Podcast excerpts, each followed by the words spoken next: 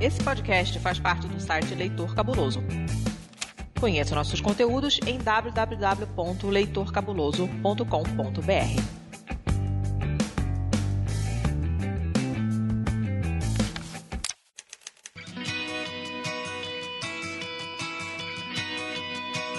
Perdidos na Estante, o seu podcast de adaptações literárias do site Leitor Cabuloso.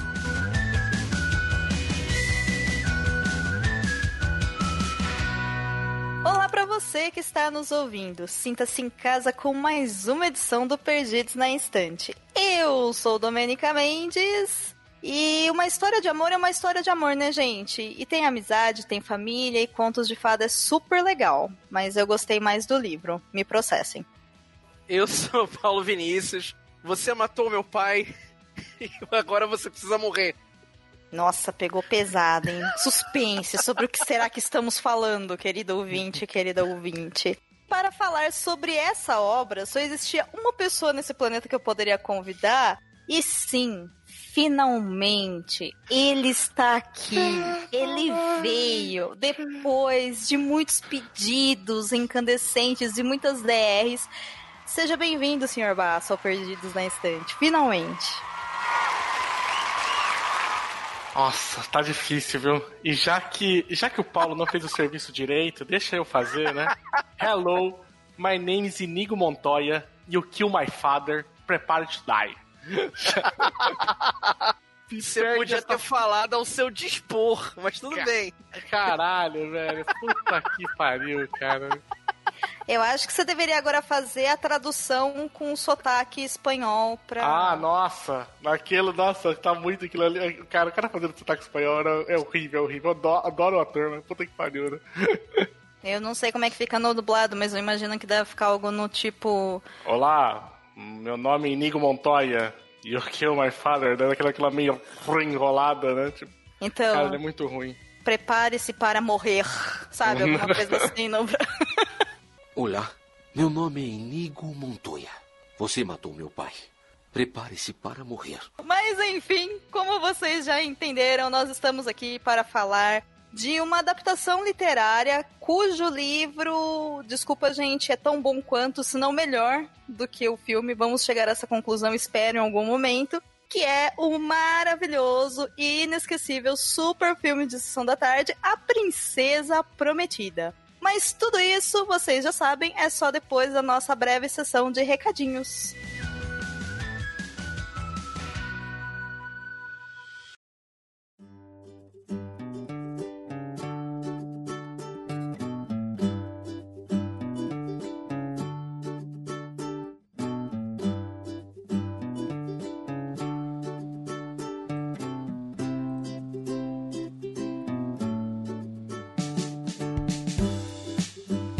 Pois muito bem, senhor Basso. Vamos começar então mais uma sessão de recados do Perdidos na Estante.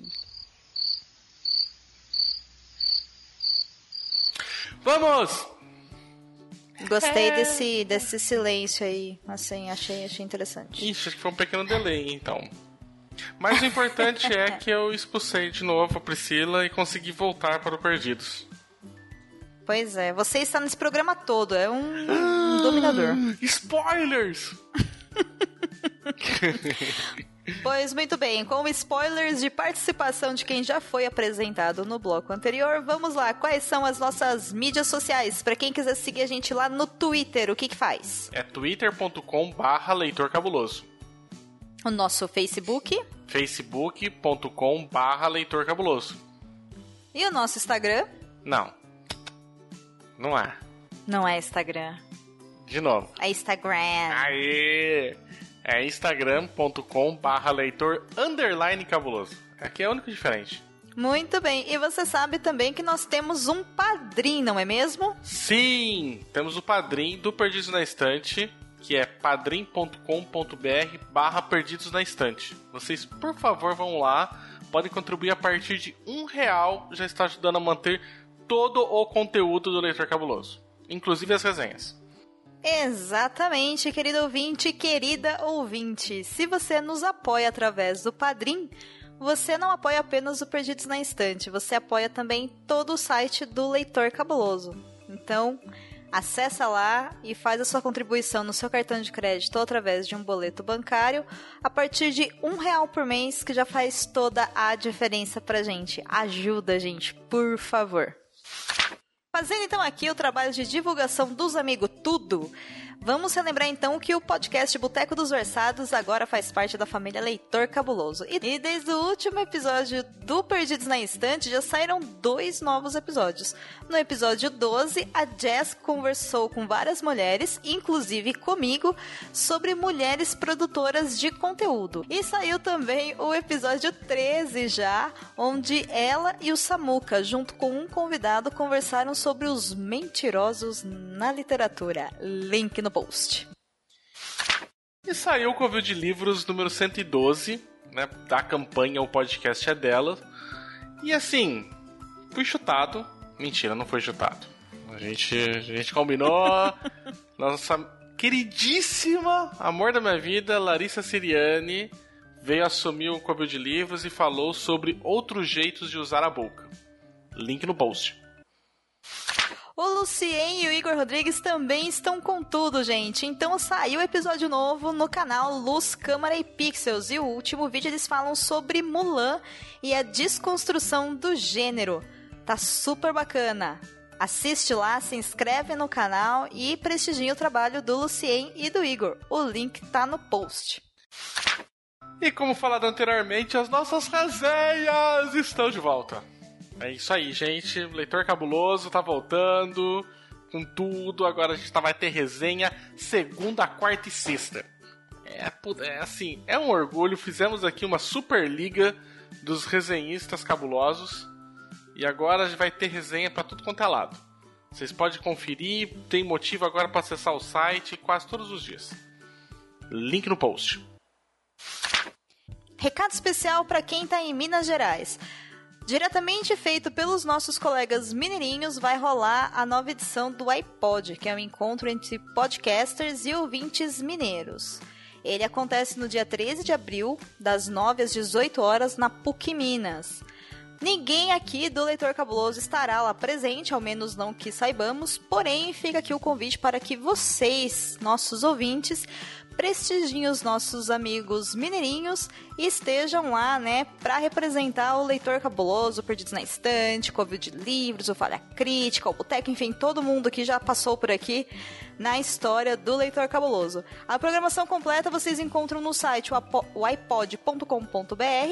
ou através né, das mídias sociais deles. De qualquer forma, link no post para vocês poderem ver a programação e se inscrever para poder participar. Lembrando que as vagas são resumidas, tem que preencher lá para poder participar do evento, combinado? Limitadas. Isso, limitadas. Está faltando vocabulário. Desculpa aí, gente. E também temos aí, né, Domênica? A campanha do podcast é delas acabou agora em março, mas o, o site do podcast é delas não para não. Não, não para. Então, agora em abril também começa a nova temporada do podcast é delas. Então, você que é mulher que quiser participar, acessa nosso site, manda um e-mail, enfim, me chama nas redes sociais e vamos trazer mais mulheres para fazer podcast. E um convite especial para você que gosta do Perdidos na Estante, para você que gosta do que eu faço por aí na internet, gente, por favor, abre o seu agregador de podcast, coloca lá o podcast é delas que vocês vão assinar o feed e também conhecer esse outro trabalho que eu faço aí na Podosfera com podcasts feitos com mulheres, tá bom? Por favor, prestigiem o trabalho trabalho do podcast delas porque a gente precisa e a causa é mais do que nobre, ela é linda. Sem muito mais delongas, vamos então falar do filme e do livro da vida do Rodrigo Basso. Tô brincando, gente, não é do livro. O livro é Patrick Rothfuss ou qualquer outra coisa, mas o filme é o filme da vida dele. Olha, nem é para tudo isso, tá? O filme é muito bom, eu gosto muito, assim, é um dos meus preferidos né? E, a, e a Domênica só falava até isso então porque ela assistiu. Quando assistiu e viu a Robin Wright como Princesa Buttercup, a bicha tremeu até as pernas, até. É como não, né? Mas enfim, gente, vou queimar pauta, bom episódio. Até o final com a leitura de recados e comentários do episódio anterior. Até já!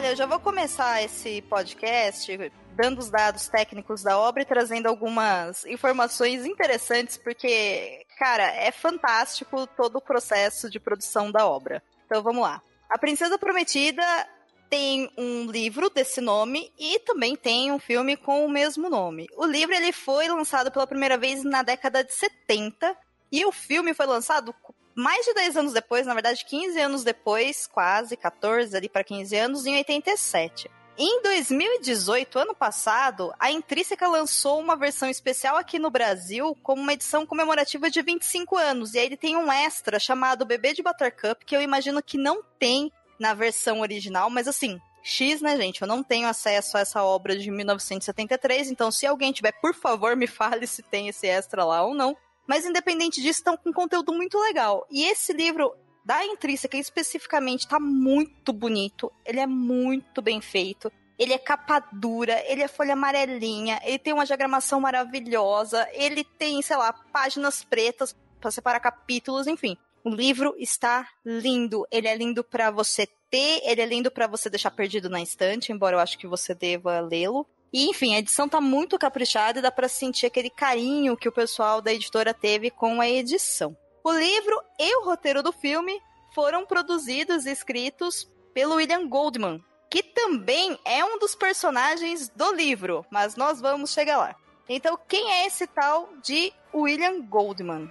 Brevemente, para não ficar aqui explicando muito quem ele é, né? A Wikipedia está aí à disposição de vocês, mas ele nasceu em Illinois em 1931 e faleceu em novembro do ano passado. Então a morte dele é muito recente e deixou os fãs dele muito decepcionados aí, órfãos de mais um cara fodástico da literatura e do cinema e tudo mais. O Willie teve uma carreira bastante boa, bem considerável assim de qualidade quando o assunto é escrita, porque ele teve, vai somando aí, 26 roteiros de filmes, sendo que ele ganhou dois Oscars, não um, ele ganhou dois. Ele ganhou o primeiro Oscar de melhor roteiro por Dois Homens e um Destino, em 1969, e depois ele ganhou um outro Oscar em 1974 pelo filme Os Homens do Presidente. Além disso, ele também lançou mais 16 livros ficcionais, né, livros de romance, histórias que não existem no mundo real, mais nove livros não ficcionais ou de memórias e mais um livro infantil,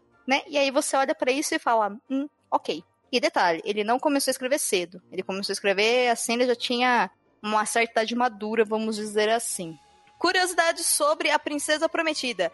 Lembra que eu falei que o livro foi lançado em 1973? Nesse mesmo ano, o William teve uma grave pneumonia. E segundo ele, isso inspirou e o incentivou a colocar essa mesma doença para o personagem dele no livro, só que, no caso, o William do livro teve a pneumonia quando ele era criança, né? Que é, sai daí a história toda. E também, uma outra curiosidade que eu achei, por sinal, engraçadíssima, é que na primeira edição do livro aqui no Brasil, lá em meados da década de 70, ali em torno de 73 mesmo, 74, o livro A Princesa Prometida se chamava O Noivo da Princesa, um conto de fadas para adultos. Lidem com essa, porque eu não sei o que fazer com essa informação e eu precisei jogar pro mundo. Bom, dito isso, ninguém mais, ninguém menos que, por favor, senhor Basso, me faça a sinopse desse filme que é o filme da sua vida infantil, Nossa. por favor. Começou o bullying já.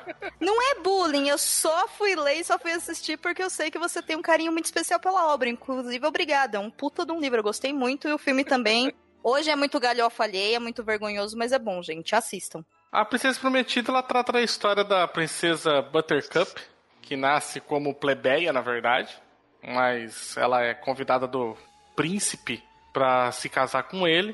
E no início da, da história a gente tem ela se apaixonando pelo Wesley, que é o, o garoto ali que trabalha na fazenda dos pais dela, e que eles se apaixonam rapidamente, e o Wesley, por não ter nada de dinheiro e não ter vida nem nada, ele decide tentar a sorte na América. Só que logo no início do filme ele já morre nas mãos do pirata Robert, quando ele tenta, quando ele tá no navio atravessando o oceano. E aí precisa Buttercup, fica muito tristonha, né? Passam-se cinco anos, o príncipe faz o, o convite para ela ser, para ela ser princesa, E é isso que a gente tem numa das cavalgadas dela, faltando pouquíssimos dias pro, pro casamento, que ela é sequestrada, né, por três meliantes, né?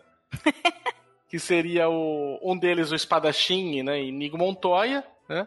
O outro é o grande mente brilhante, né, siciliana, né, o Vizini, e o Fezik, que é um gigante e realmente no filme, legal que trouxeram o ator de Wesley, né? Tipo, grande pra caceta, né? Pra fazer. E eles sequestram, só que eles não, eles não percebem que estão sendo perseguidos no sequestro da princesa. E aí eis que se faz uma batalha que o, o pirata Robert, né, até então que é mascarado, salva a princesa derrotando os três meliantes, deixando vivo tanto o Inigo quanto o, o Fezik, só matando o Vizine porque ele é chato para um cacete. e aí ele salva, e quando ele salva, a gente né, tem a revelação de que, na verdade, o Pirata Robert não era o Pirata Robert, era o Wesley. E aí você tem daí os dois tentando fugir do. fugir do príncipe, né? Pra, pra não se casar com ele. E aí tem toda uma batalha de tentar salvá-la, ou do casamento que tá prometido, e o príncipe quer que ela se case com ele. E aí tem toda uma toda uma celeuma aí no meio aí, que aí é, tem que ler o livro, assistir, pra gente poder, poder discutir melhor. Mas basicamente a sinopse é essa. Muito bem. Paulo, o que, que você conhece da obra? Você leu o livro e viu o filme ou você só leu o livro? Não, então, é...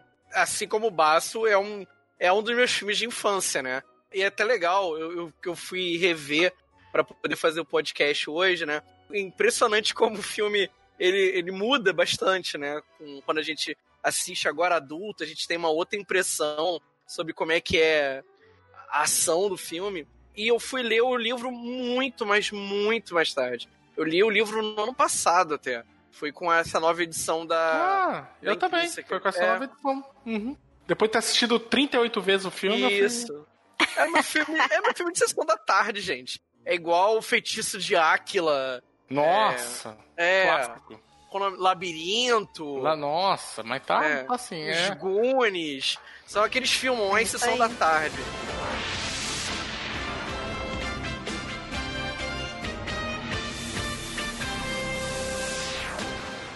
E eu é. fiquei mais impressionado ainda com o livro, né? E com, com, o livro, não, não só com o livro, com o filme, né? Com a história do, do Princess Bride. Quando eu descobri que é o preferido de nada mais, nada menos do que Patrick Rothfuss. Ok. Ai, ele tinha que citar o nome, meu Deus do céu. Aí, cara, aí você olha e você fala assim, cara, tipo, grandes mentes pensam igual, tá ligado? Puta, falei, agora, agora só tem, só tem que gostar mais ainda desse filme. Ai, ai. Tá, mas calma aí.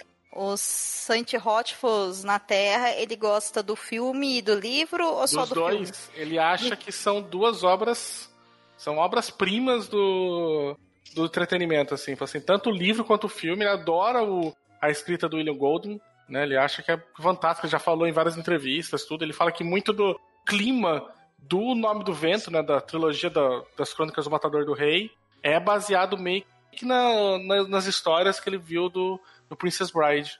É, o, a, o próprio livro, ele, ele foi inspiração para muitos autores. Tem vários Muito. clichês que a gente vê presente em vários lugares a história, por exemplo, que você citou no sinopse, Basso, uhum. no título, do título do pirata Roberts. É, Cara. É, é, é, aquilo foi usado N vezes em outros lugares. E é engraçado porque a história do Pirata Robert é que, né, o Pirata Robert não é o Pirata Robert de verdade, né? Ele é um título que vai passando para cada pirata que treina um sucessor e assim vai passando. E aí, cara, qualquer hora, sabe, que você vê assim, tipo, o Zorro. O Zorro é a mesma ideia, né? O Zorro uhum. vai passando a máscara, né? O fantasma vai passando a máscara, né? De um pro outro, né? Então, é, é, é muito legal essa ideia. Eu até hoje, cara, eu uso. Toda vez que eu vejo um esquema desse, que é o título é maior do que o homem, né? Que é, uhum. é só uma, uma, coisa assim. Toda vez eu falo, eu, eu, eu uso a expressão tipo, é Pirata Robert. Né? Pra mim ficou... é, é. Mas tem, isso assim, a gente tá usando só eu, eu só puxei um clichê alto, assim. Tem muitos outros usados ao longo da trama que a gente vai ver vários autores de fantasia e ficção científica usando de diferentes formas. A ideia do, do, do casamento, de você chegar lá e ter que atrapalhar o casamento para salvar a mocinha. Uhum. Tem... A ideia mesmo de que você tem ali a, a mente, o, a, a inteligência, a destreza e a força, né? É, Então, uma tríade que é utilizada, né? Então você tem ali no Vizini, o Fesnik e o Inigo Montoya, né? E depois, quando o Vizini morre, é o, Wesley que entra com a mente, né? Então você vê que tem ali os três ali, né? Então é, é muito. Cara, é muito clichêzaço, assim, sabe? O, aquela zoada que é a história de vingança máxima, que é do, do próprio Inigo Montoya, né? Que ele tá atrás do homem que matou o pai dele, né? Porque o pai dele era um, um armeiro que fazia espadas e um homem de seis dedos contratou o pai dele e não quis pagar a espada que tinha com- comprado depois, e aí matou o pai dele ele falou, tá, eu vou treinar pra ir atrás agora do, dessa vingança. E assim, é galhofa em níveis estratosféricos, mas é, cara, é muito bom, cara, porque depois você vê isso em um monte de lugares. Engraçado, eu puxei um negócio recente, vendo essa ideia, vendo, lendo a história do Inigo, me lembrou na hora, na hora, um mangá, um anime japonês que tá muito na moda hoje, que é o One Punch Man. Na hora, o Inigo Montoya, de tanto treinar, ele é tão bom, mas tão bom, ele não consegue encontrar nenhum rival à altura dele. né? E aí ele vai encontrar na, na, na figura lá do, do Homem de Preto, Nossa, total, né, Homem de Preto, né? É. é praticamente o Zorro, né? Ele tá ali. É, só que assim, essa galhofagem toda que vocês estão debatendo aí, ela só existe no filme. E eu acho que essa galhofagem só existe hoje pra gente porque é um filme cult, né? É um filme da década de 80. Então, assim, não é que o filme é em si galhofa, é que hoje, né, geração Ah, pós-Matrix, meu. filme. Não, o filme ele ga- As fra- O filme tem frases canastríssimas. Uhum. Sim, mas eu não Entendeu? sei se isso foi proposital na época onde ele foi feito, entendeu? Eu não sei se era esse o objetivo do William Goldman quando ele escreveu o roteiro, sabe? Ah, eu quero fazer um filme sobre a Princesa Prometida que seja galhofa, entendeu? Eu acho que foi porque é muito forçado, sabe, as frases de efeito. É muito mais do que a gente tem nos Ah, só filmes tem de bordões, né? É, porra, você só pode tirar um monte, assim, sabe? Uhum. Não, é, é porque também, se você for parar pra pensar, o livro, ele, ele é galhofa, mas ele é mais ameno do que o filme. Ele é bem mais Uhum. ameno. Eu lendo Princesa Prometida, eu me senti lendo A Cor da Magia, do Terry Pratchett. Né? É, é um livro que ele, ele não tenta se levar muito a sério. Só que o filme, ele eleva isso a, outra, a outro nível. Ah, eu É, não você senti, tem- não, que o filme é uma o que o livro Ah, é galhofa, pô, velho. De tem- boa. Não, mas porra, você tem o, a primeira batalha do. do coisa, do, do, do Pirata Robert, né? entre Nossa, aspas, com aham. o Fesnik, com o. Ele, ele olha e fala assim, tipo, assim, como assim, né? Assim, é, nós largamos as armas e lutamos como Deus nos fez. Ele falou assim, então eu largo a espada, você larga a pedra e nós nos estrangulamos como homens civilizados? Ele, é, ou eu posso esmagar sua cabeça, tá ligado? Sabe? Então, mas eu não acho que isso é galhofa, gente. Pra mim, e- esse tipo de de situação, inclusive, eu adoro, adoro, adoro, adoro, amo de paixão, assim, admirei pra caramba os diálogos que o William Goldman coloca tanto no, no livro, assim, e nisso o livro é mais profundo e tem muito mais, porque tem mais experiências, né, dentro do livro do que no filme. Mas essa cena mesmo que você falou tem no filme e eu adoro. E é a mesma coisa que faz eu sentir um prazer imenso de ler ou assistir a adaptação do Guia do Mochileiro das Galáxias, entendeu? Uhum. Ele é inteligente, na verdade. Porque, assim, é, é basicamente. Estamos numa situação de vida ou morte aqui, mas vamos manter a classe. Tá? Não vamos baixar o nível. E, Quase cara, como se sabe? É e é muito quase bom, eu não acho que isso é galhofa. É quase, mas então, mas pra mim fica porque é quase como se os personagens eles soubessem que eles são personagens, né? Porque- É, mas todo é, conto de é. fadas é assim, velho. Tipo assim, o lobo mal também espera sei lá quanto tempo e fica soprando que nem um tonto a casinha em vez de entrar lá e comer os, le os leitãozinhos, entendeu? É um conto É. de fadas. É mais porque o, o- se você for pensar, o livro, ele, não- ele- assim, ele não é galhofa. Ele, não, ele só não tenta se levar a sério. Ai, porque- que delícia isso. Ele não tenta se levar a sério. Ele sabe que ele tá, ele tá ali no ritmo dele.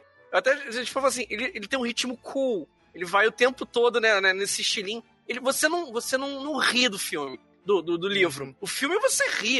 Tipo ah, assim, eu ri caras- bastante Os caras são lendo o livro. palhaços, cara. Os caras são palhaços no É. filme. No livro, eu entendo que ele- eles são mais sutis, parece que eles são mais contidos. É, Mas isso. assim, eu não sei se é porque eu já tinha assistido várias vezes o filme, que quando eu fui ler, eu, eu tava com a voz dos personagens na minha cabeça, sabe? Então, Wesley, né, depois que ele volta com o Pirata Robert, ele é ousado pra caramba, sabe? Então ele olha e fala assim: hum, temos que cuidar de 60 homens, né?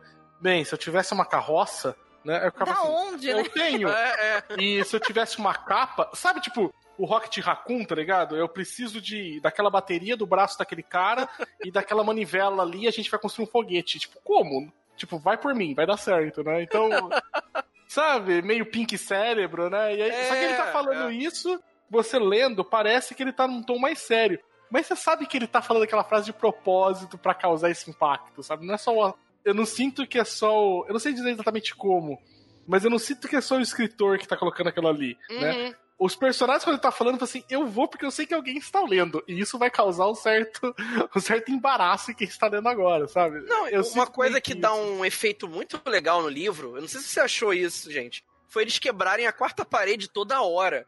De vez em quando, tipo, do nada aparece, ah, bom, vamos parar aqui um momento e vamos pensar um pouquinho sobre como é que foi essa situação, né?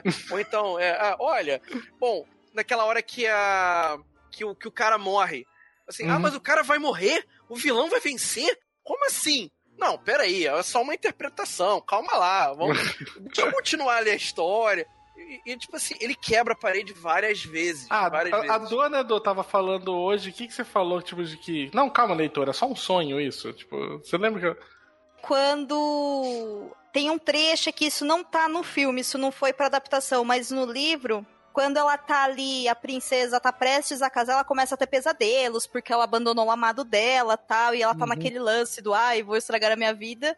E aí, eles colocam uma cena. No filme tem sim. É que Tem é mais sim. discreto. Tem, tem, É, tem. E aí ela casa, e aí. O Aparece príncipe. a velha. Não, é, é, mas assim, não foi isso que me fez dar- achar graça. Nessa cena da velha, no livro, no filme não foi bem explorado isso, mas no livro o rei morreu. Então, ela já vai se tornar a rainha, né? Porque o marido dela já é o rei, beleza. E aí passa isso, e ela acorda assustada, aí tem outros pesadelos muito piores, que não vamos entrar em detalhes, tipo, leiam e boa sorte. E aí ela tá lá tendo os pesadelos e tal, aí passa, sei lá, cinco, seis páginas, Aí acontece alguma coisa no presente, o príncipe ainda e fala assim: que saco, ainda tenho que obedecer meu pai. Aí tem um parênteses do, do Goldman falando: é, leitor, lembra, quando o rei morreu era só um sonho. Ele tá vivo, não se esqueça. E eu, porra, William, sabe? Caralho, eu tinha esquecido completamente. Mas assim, eu nem me dei o trabalho, sabe, de pensar, ué, o rei não tinha morrido? Eu acreditei no que ele tava contando, entendeu? Se ele matasse e morresse os personagens toda hora, eu falava, beleza, tá de boa. Mas tem uma coisa, né? O primeiro grande chunk que eu tive foi logo no começo do livro, porque é importante dizer aqui que, reassistindo o filme hoje, pra gente poder gravar, teve várias cenas mais pro final, que são cenas de ação, que eu olhei e falei, eu já vi essas cenas. Mas honestamente, eu não me lembrava pissoroca nenhuma do Nossa. filme ou da história, tá? É isso. Vergonha. Desonra. Desonra pra você. desonra pra sua vaca. Desonra, desonra pra toda a sua família. Pode anotar aí. Desonra pra tu, desonra pra tua vaca, desonra. Para! Desculpe, desculpe.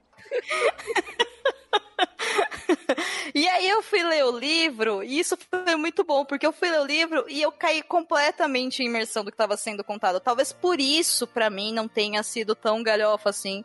E pra mim tenha sido uma experiência mais de ser um livro sarcástico, Mas né, do que um você- livro É. sério. Primeira coisa que me chocou foi quando, logo no comecinho, tá lá, porque a princesa no livro, gente, ela não é legal, tá? Ela É. é chata. Ela é bem chata. E aí, ela tá lá e, nossa, o cara vai atravessar, sei lá, o continente, o universo inteiro pra ir pra América. E aí, a última frase do capítulo é: É por isso que Buttercup ficou tão mal quando o Ashley morreu. E eu, Rodrigo, ele morreu! Sabe? A cara que me assim: É, ele morreu, sabe? Eu, Como assim, velho? Sabe? Tipo. E aí, depois, né, tem toda a surpresa e tal, que são coisas que a experiência de leitura proporciona, mas o filme passa batido, porque em uma hora e meia de tela isso não é importante né? Mas eu acho que são experiências bem diferentes. E o William é muito bom em quebrar a quarta parede, embora ele faça isso também no filme, né? Mas é que ele fez, faz de uma maneira diferente. No livro é muito mais pessoal e que envolve também o processo de, entre aspas, reescrita da obra. Então, é isso que eu ia te perguntar justamente. Se você ficou tão imersa a ponto de achar que o, o livro era, era uma, uma história que era do, escrita por um outro cara, acho que é Morgenstein, acho que é o nome do. Morgan, é, Morgenstern, é, acho que é alguma coisa assim. É, tanto que Morgenstein. eu achei É. muito legal que no livro ele coloca um detalhezinho que ele fala que quem escreveu aquele livro que o, o avô tá lendo pro menino é o, é o Morning, Morningstein, aí, Morningstein, eu não sei. Né? Eu achei engraçado isso. Mas assim, no livro ele coloca, o William Goldman, ele coloca isso, né? Falando que era isso, que o pai dele recortou, que existia. E ele vai colocando tantas riquezas de detalhes que da onde que ele foi pesquisado, do autor, do escritor que era, como foi adaptada essa história, porque teve que ser recontado aqui pro ocidente, que é um cara lá da Itália, que ele foi em, em tal lugar, pá, pá. que cara, eu comecei a cair numa pira que eu achei que talvez fosse possível que aquilo era de verdade.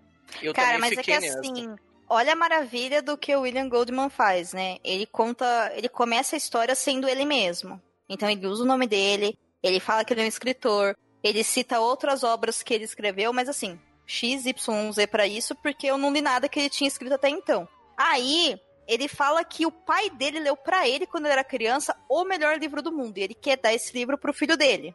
E aí ele dá o livro pro filho dele depois de fazer uma saga gigantesca né, sobre experiências dele com mulher, com a mulher dele, com o filho dele, com a vida pessoal dele. Então tudo isso vai te fazendo se apegar a esse personagem Willie Goldman, né, que é o autor do livro e que no caso é um próprio personagem da obra. Beleza. Aí ele dá o livro pro menino ler, e aí o menino não consegue ler. E aí o menino fala: "Esse livro é chato pra caramba, papai". E ele vai ler o livro e ele descobre que o pai dele, quando leu pra ele, cortou todas as partes chatas. Por isso que ele faz uma reedição. E aí, Uhum. no próprio livro, ele vai colocando, né? Aqui cortei, sei lá, 79 páginas Então- de Ala Tolkien, sabe? De, de Então, descrições que não importam. E aí eu fui caindo na pilha, porque no começo eu olhei e falei, tá tudo bem, mas assim, ele gasta umas boas 30 páginas no início explicando essa história. Mais, acho que Ele mais gasta até. mais. Mais. Ele gasta mais. E aí, depois, durante o livro inteiro, isso vai salpicando. E aí eu começo a olhar e falei, caralho, velho, se- tipo, sabe quando o cara, o cara tá levando a zoeira, sabe? Tipo, The Zoeira Never's End, sabe? E aí. Só que ele foi levando num ponto, num ponto que eu falei, caralho, será que essa porra é de verdade? E eu comecei a acreditar que poderia ser de verdade isso daí. Entendeu? Tanto que eu acho muito engraçado que no final ele vai falar que ele nem tava pensando muito, teve um, um monte de brigas com direitos pra poder fazer o filme, pra ele ser roteiro, e que ele queria fazer depois de novo, não sei o que tem. E aí tem uma conversa dele com o Stephen King, né? E aí começa a colocar, e aí você começa a colocar, ele começa a colocar as datas que o Stephen King começou a produzir também as obras dele pro, pro cinema, e ele coloca da, né, daqueles coisas lá do Baby Dollar, não sei o que tem, papá. E ele começa a misturar um monte de fato que aconteceu na vida real de verdade, que eu fui pesquisar do Stephen King, tava batendo tudo. Eu falei, caralho, velho, isso é- E aí depois, sabe, sabe, só que só uma hora você fala, puta, não é possível. Aí você vai pra internet, né? Que eu, eu, eu queria estar no mundinho, né? Mas aí eu saí, fui pra internet, falei, vou pesquisar essa porra. E aí você descobre que é mentira, sabe? Mas eu falei, putz, mano, tava, tava muito me enganando. Muito. Essa parte aí dele com o Stephen King, ele não tá na história da Princesa Prometida, né? Ele tá É. no Bebê de Não, é. Buttercup, quando ele fala que ele vai escrever ou não, mas a gente vai falar disso no bloco extra. Mas o interessante é que ele coloca alguns trechos que, assim, eu não sei se é de verdade ou não. E uma curiosidade que eu vou deixar aqui aleatório pra despertar o interesse de quem tá ouvindo é: o William Goldman também é o roteirista da adaptação de Misery, que aqui no Brasil se chama Louca Obsessão. Que é aquele filme maravilhoso que tem a, a Kate Bates como, como a mulher que sequestra o escritor, que, que ela admira, que é pra ela. Que é pra ele poder escrever só pra ela, etc e tal. E aí tem aquelas, aquele meme maravilhoso, sabe? Que sempre tem a tipo, loucaça, assim, com o olho fissurado. E aí o William, ele compartilha, né, uma conversa que ele teve com o King sobre esse processo de contratação da Kate. E assim, eu não sei se é verdade, mas parece Eu muito também não. real. Porque É. eu começo a misturar tanto que mesmo. eu comecei a, a cair nesse, nessa coisa, sabe? Aham. E aí eu falei, porra, é, é um outro nível de quebra de quarta parede, sabe? Eu não tô simplesmente conversando com o leitor pra fazer uma coisa, não. Eu tô inventando uma mentira super elaborada, entendeu? e você olha e fala assim, por quê? É que Entendeu? talvez ele não tenha inventado uma mentira. Talvez o Mongerstein, sei lá, seja um pseudônimo que ele ia lançar esse livro e é uma brincadeira que ele tá fazendo com ele mesmo. Só que assim, ele é muito bom no que ele faz, porque o estilo de escrita da obra A Princesa Prometida, quando ele fala que ele tá reescrevendo, é diferente do estilo de escrita dele conversando com a gente, contando como é o processo de escrita. Sim, totalmente. Por isso que a gente Totalmente. acredita. Não, e você fica na piração de querer saber se aquilo é verdade ou não. Você, você, É. você fica numa piração doida. Eu também passei pela mesma coisa. Eu fui pesquisar pra saber, cara, não é possível, cara. Ele deve ter feito isso, não, não, pode ser. Depois que você vai entender, caraca, ele tá sendo um troll. Totalmente. E ele continua, e ele leva isso pela história toda. Porque ele vai falar assim: olha, aqui eu cortei tanto, né? Ah, aqui eu, te- eu reescrevi essa parte porque para não desagradar o público. Uhum. E assim, e acho que esse nível de mentira, né, dessa, desse faz de conta dele, que ele faz, entre aspas, fora do livro, né, que tá, tá ainda no livro, mas tá fora de ser, ser contada, Uhum. você acha até que não faz parte, não, mas faz tudo faz parte, porque é pra criar esse, essa mitologia toda que tem em volta da princesa prometida, sabe? E aí você fala, caraca, velho, tipo, o cara tá, tá usando. Na verdade, a quebra da quarta parede não é uma quebra de quarta parede, ela tá dentro do livro também. É pra ela estar Sim. acontecendo, pra ela funcionar, pra te contar essa história, que é altamente fantasiosa, por isso que eu acho o livro, o filme meio galhofa e com umas falhas canastrona, porque parece também que é de propósito assim, gente, isso aqui é tudo de mentira. Ninguém fala assim na vida real, entendeu? Então eu acho que contribui muito, sabe, pra, pra dar esse clima. E, cara, é uma puta de uma história de aventura, com puta porra de personagem foda pra caralho, né, cara? Que eu, assim, quando eu fui ver o, o filme agora, revendo recentemente, você começa a identificar os atores, né? Falou, porra, você vê a, Rob, a Robin Wright com, sei lá, 12 anos, né, fazendo Princesa Buttercup. Era uma criança, gente. Ela tá quase reconhecível. Caraca, velho. A, Como a, a que a Domênica- princesa prometida se tornou a Claire Underwood? Fica a Nossa, pergunta. Fica né? a pergunta, Como? né? É, fica a questão aí. E, e a Domênica, ela ficou abismada quando descobre que o Inigo Montoya é o mesmo cara do... o diretor Tushbag lá do Extraordinário. Extraordinário isso, é. Fiquei. E fiquei quem assistiu hashtag Criminal Minds-. Nossa. E quem assistiu Criminal Minds sabe que ele fez Criminal Minds. Quem assistiu aquela série também, acho que é britânica, alguma coisa que a morte ele cai bem. Ele faz também um dos Anjos da Morte, sabe? Aquele cara fez um monte de coisa, mas ali também. 30 quilos mais magro, né? E uns 50 anos mais novo do que ele tá hoje. Ai, É, nossa, gente, o filme é de 87. O filme tem 31 pra 32 anos já. Eles eram mais novos. né? Todos nós éramos. Eu, por exemplo, nem nascida tinha. Sabe? Tava de boa lá em algum lugar aí, não explicado. O pior é você, é, tipo assim, eles colocaram, eles fizeram uma, uma aposta super arriscada. Eles colocaram um lutador, um lutador de wrestling profissional pra fazer um personagem da história, um personagem que tinha que fazer rimas, ser um pouco engraçado, né? E Uhum. apostaram na figura do Andre the Giant, né, para fazer aquilo. É, imagina assim, naquele mesmo ano, o Andre the Giant lutou com o Hulk Hogan, que era outro cara. Meu Que era Deus! outro e era outro cara também que fez um monte de filme depois, né? Fez Sim. filme, fez série, fez. Aham. Você não consegue imaginar que aquele gigante. Porque ele fez um papel muito engraçado no filme. Ele era um alívio cômico em várias oportunidades. Assim, esse cara nunca tinha feito um único filme. Ele era um lutador, cara. Né, Gente, o Wesley fez Stranger Things. Hã? É. O ator que fez Wesley? É. Fez Quem? Ele faz. Faz nada. Ele tá nessa temporada que vai estrear agora esse ano. Ah, tá. Ai, É. que susto. Você me matou Mas assim- caminho. O que ele fez foi um filme horroroso do Robin Hood, sabe? Um, um dos do Robin Hood. Horroroso. É, eu tô dando uma fuçada no IMDb, mas a gente vai ver o Wesley em Stranger Things. O personagem dele é o Mayor Larry Klein. Deve ser o prefeito, né, do, do Uhum. lugar, talvez, não Nossa, sei. agora vai ter um prefeito. Meu Deus. É. Imagino que tenha, mas pode ser que não seja, tá? Eu não tô, não Uhum. tô lendo tão a sério assim, não. Eu posso ter lido errado, mas enfim, teremos ele lá. É, quem mais que eu acho interessante? Eu queria, lem- eu queria saber eu, aquele moleque que faz o, Ah, o o, personagem do o- William. ele fez o Anos Incríveis. Foi Anos Incríveis? É, que o Anos fez? Incríveis. Isso. É, é o Ah. Kevin, eu acho, né? Que ele era. É. Era o protagonista. Uhum. Então, ainda bem que ele melhorou bastante na atuação, né? Porque ele é ruinzinho no filme, coitado. Coitado, no filme ele tem sete anos. O, tá bom, olha só. Cara lá, o Elijah Wood também, quando fez, sei lá, o Anjo Mal também devia ter, sei lá, 5, 6, 7 anos de idade. Até hoje eu tenho pesadelo com ele sendo, sendo um anjo mal, Ah, sabe? mas Elijah Wood tá com a mesma cara também desde aquela época também. Estou falando de atuação, não estou falando de caras. O cara do, do Anos Incríveis também tem a mesma cara, tanto que a gente reconheceu ele. sim, sim. Você vai reconhecer que tem vários. O cara que faz o, o Vizik, né? Ele ah, também. esse é, tem um currículo gigantesco, né? Tem, Ele faz nossa. tudo, né? Tá- Nossa, ele tá fez monte. vários filmes. Ele fez da da década de 80. Vários, vários. Vários. Vários Nossa, vai encontrar ele em um, milhão de coisas, tá ligado? É, Você vai- E ele, ele tá trabalhando até hoje. Ele tá trabalhando até hoje.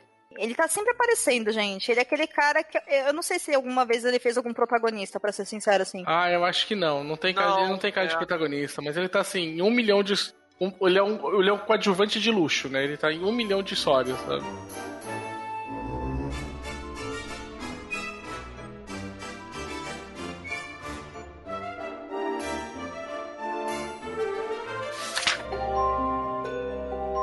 Você sabia que tem livros, filmes, boxes, séries e todo um maravilhoso mundo de literatura? Você pode encontrá-los no Perdidos na Estante.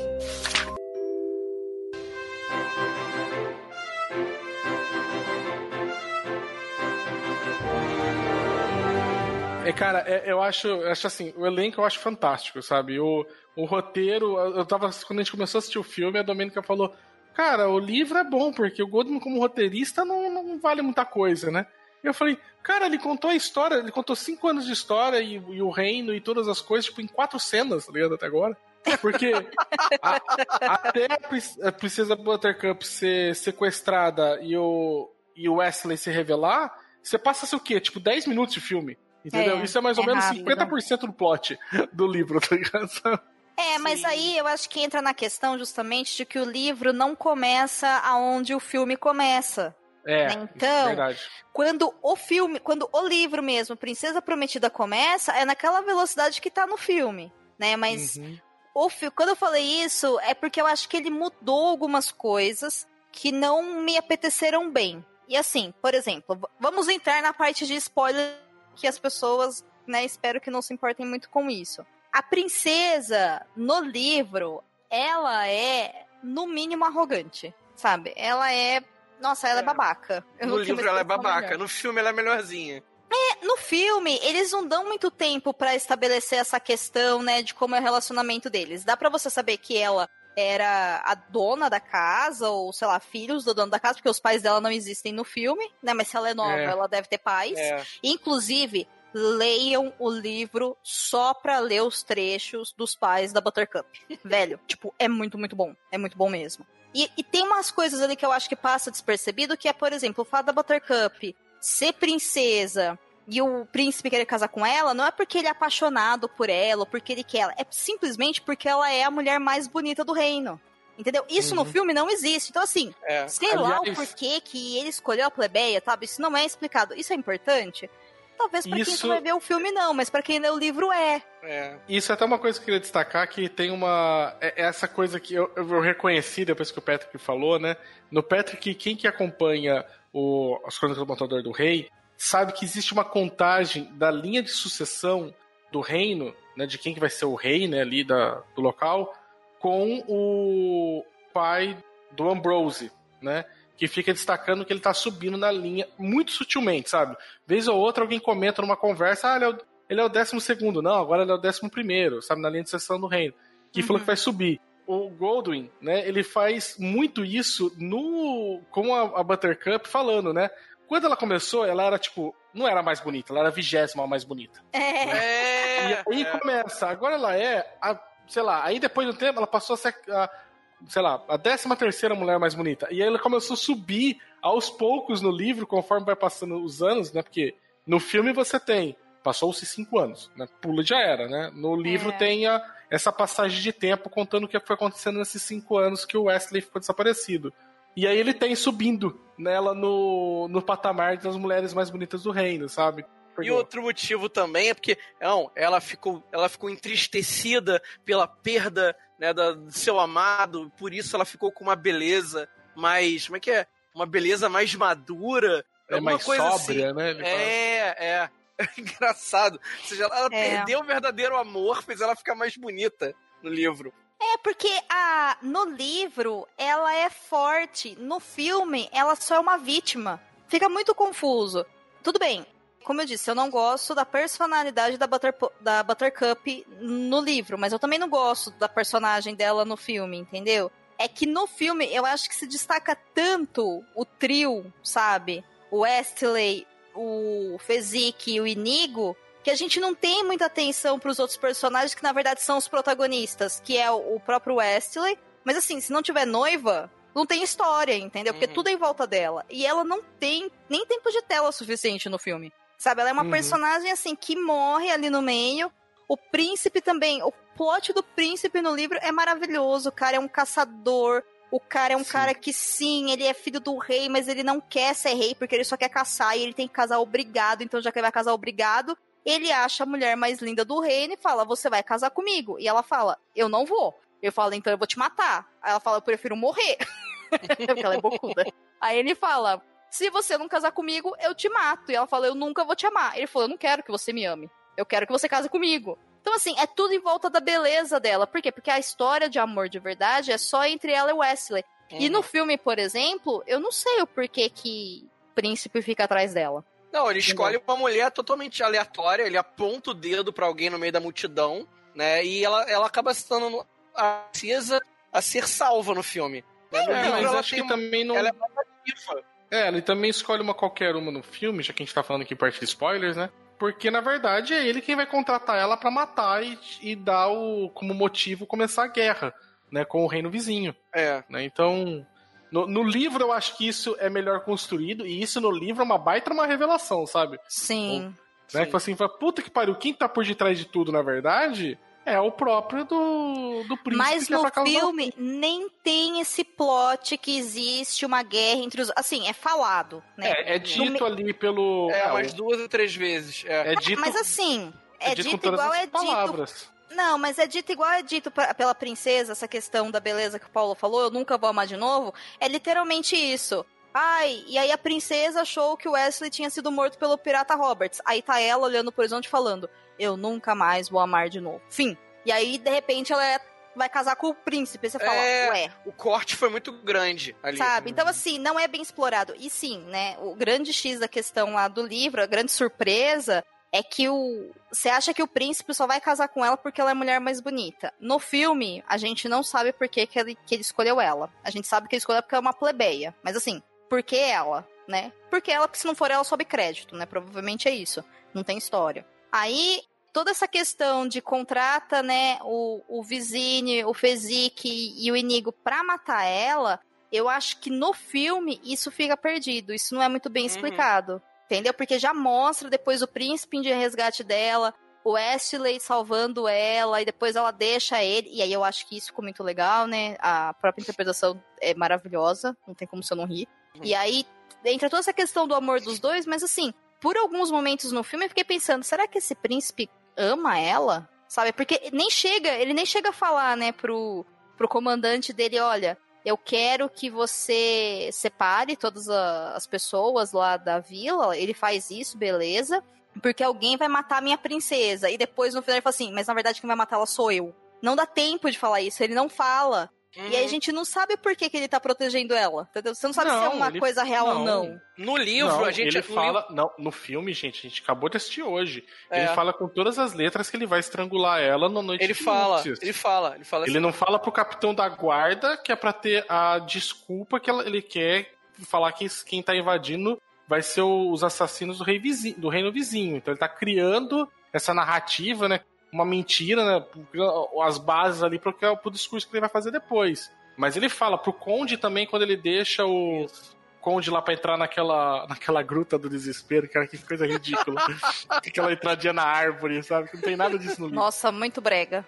E aí Amei, ele fala, assim, mais. ele fala, ah, sabe que eu adoro o seu trabalho, mas eu não posso ficar aqui porque eu tô super atarefado, eu preciso pre- preparar meu casamento, preparar a morte da minha mulher, pra poder preparar uma guerra com o reino vizinho, sabe? Ele É- fala. É literal, assim, sabe? Não tem nenhuma Ah, sutileza. no ele livro, tá. direto. Eu acho que no livro tem um momento no livro que a gente fica imaginando que o cérebro por trás da, da do- de contratar os três, os três bandidos fosse o Conde Rugen. A gente fica imaginando Sim. que ele que é o, ele é o traidor, né? E que ele quer É. matar o príncipe e pra, sei lá, tomar o poder.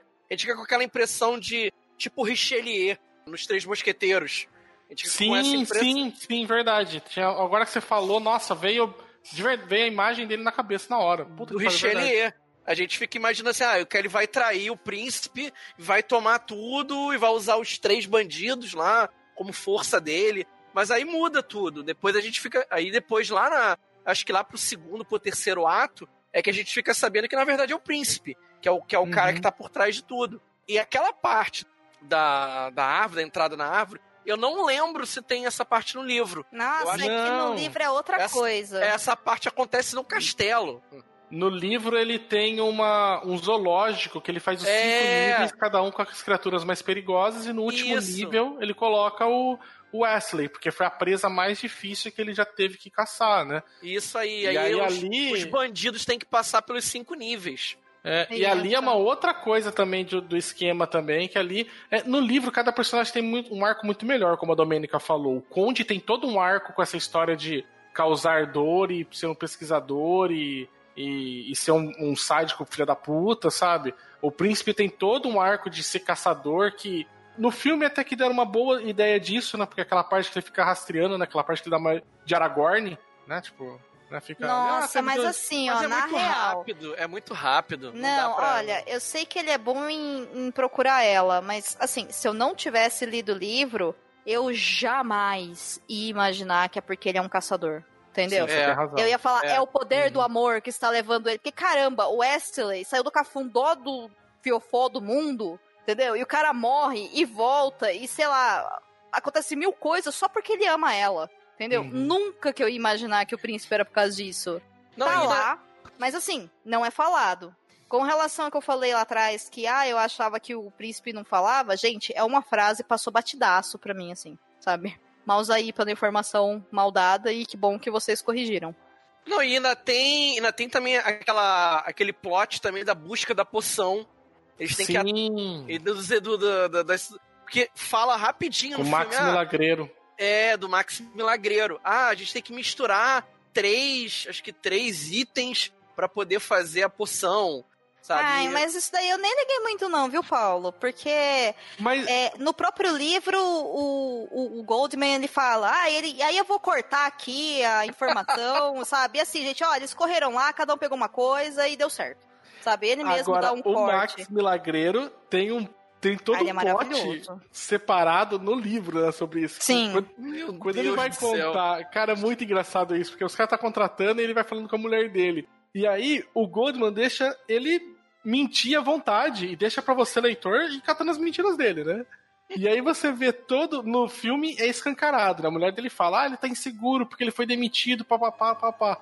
Nessa parte do livro, o Goldwyn consegue construir todinho essa, essa história só com os diálogos, do jeito que ele responde pro, pro, pro Inigo e pro Fezzik, e o jeito que ele conversa com a mulher dele que vai indo fazendo aquele jogo de leve trás, você percebe que esse cara não quer fazer serviço porque ele tá se sentindo incapaz e foi humilhado porque ele ficou muito tempo com o rei. Você descobre já que ele foi demitido do rei, né, por causa que o filho, na verdade, o príncipe já tá maquinando a morte do pai e não sei o que tem.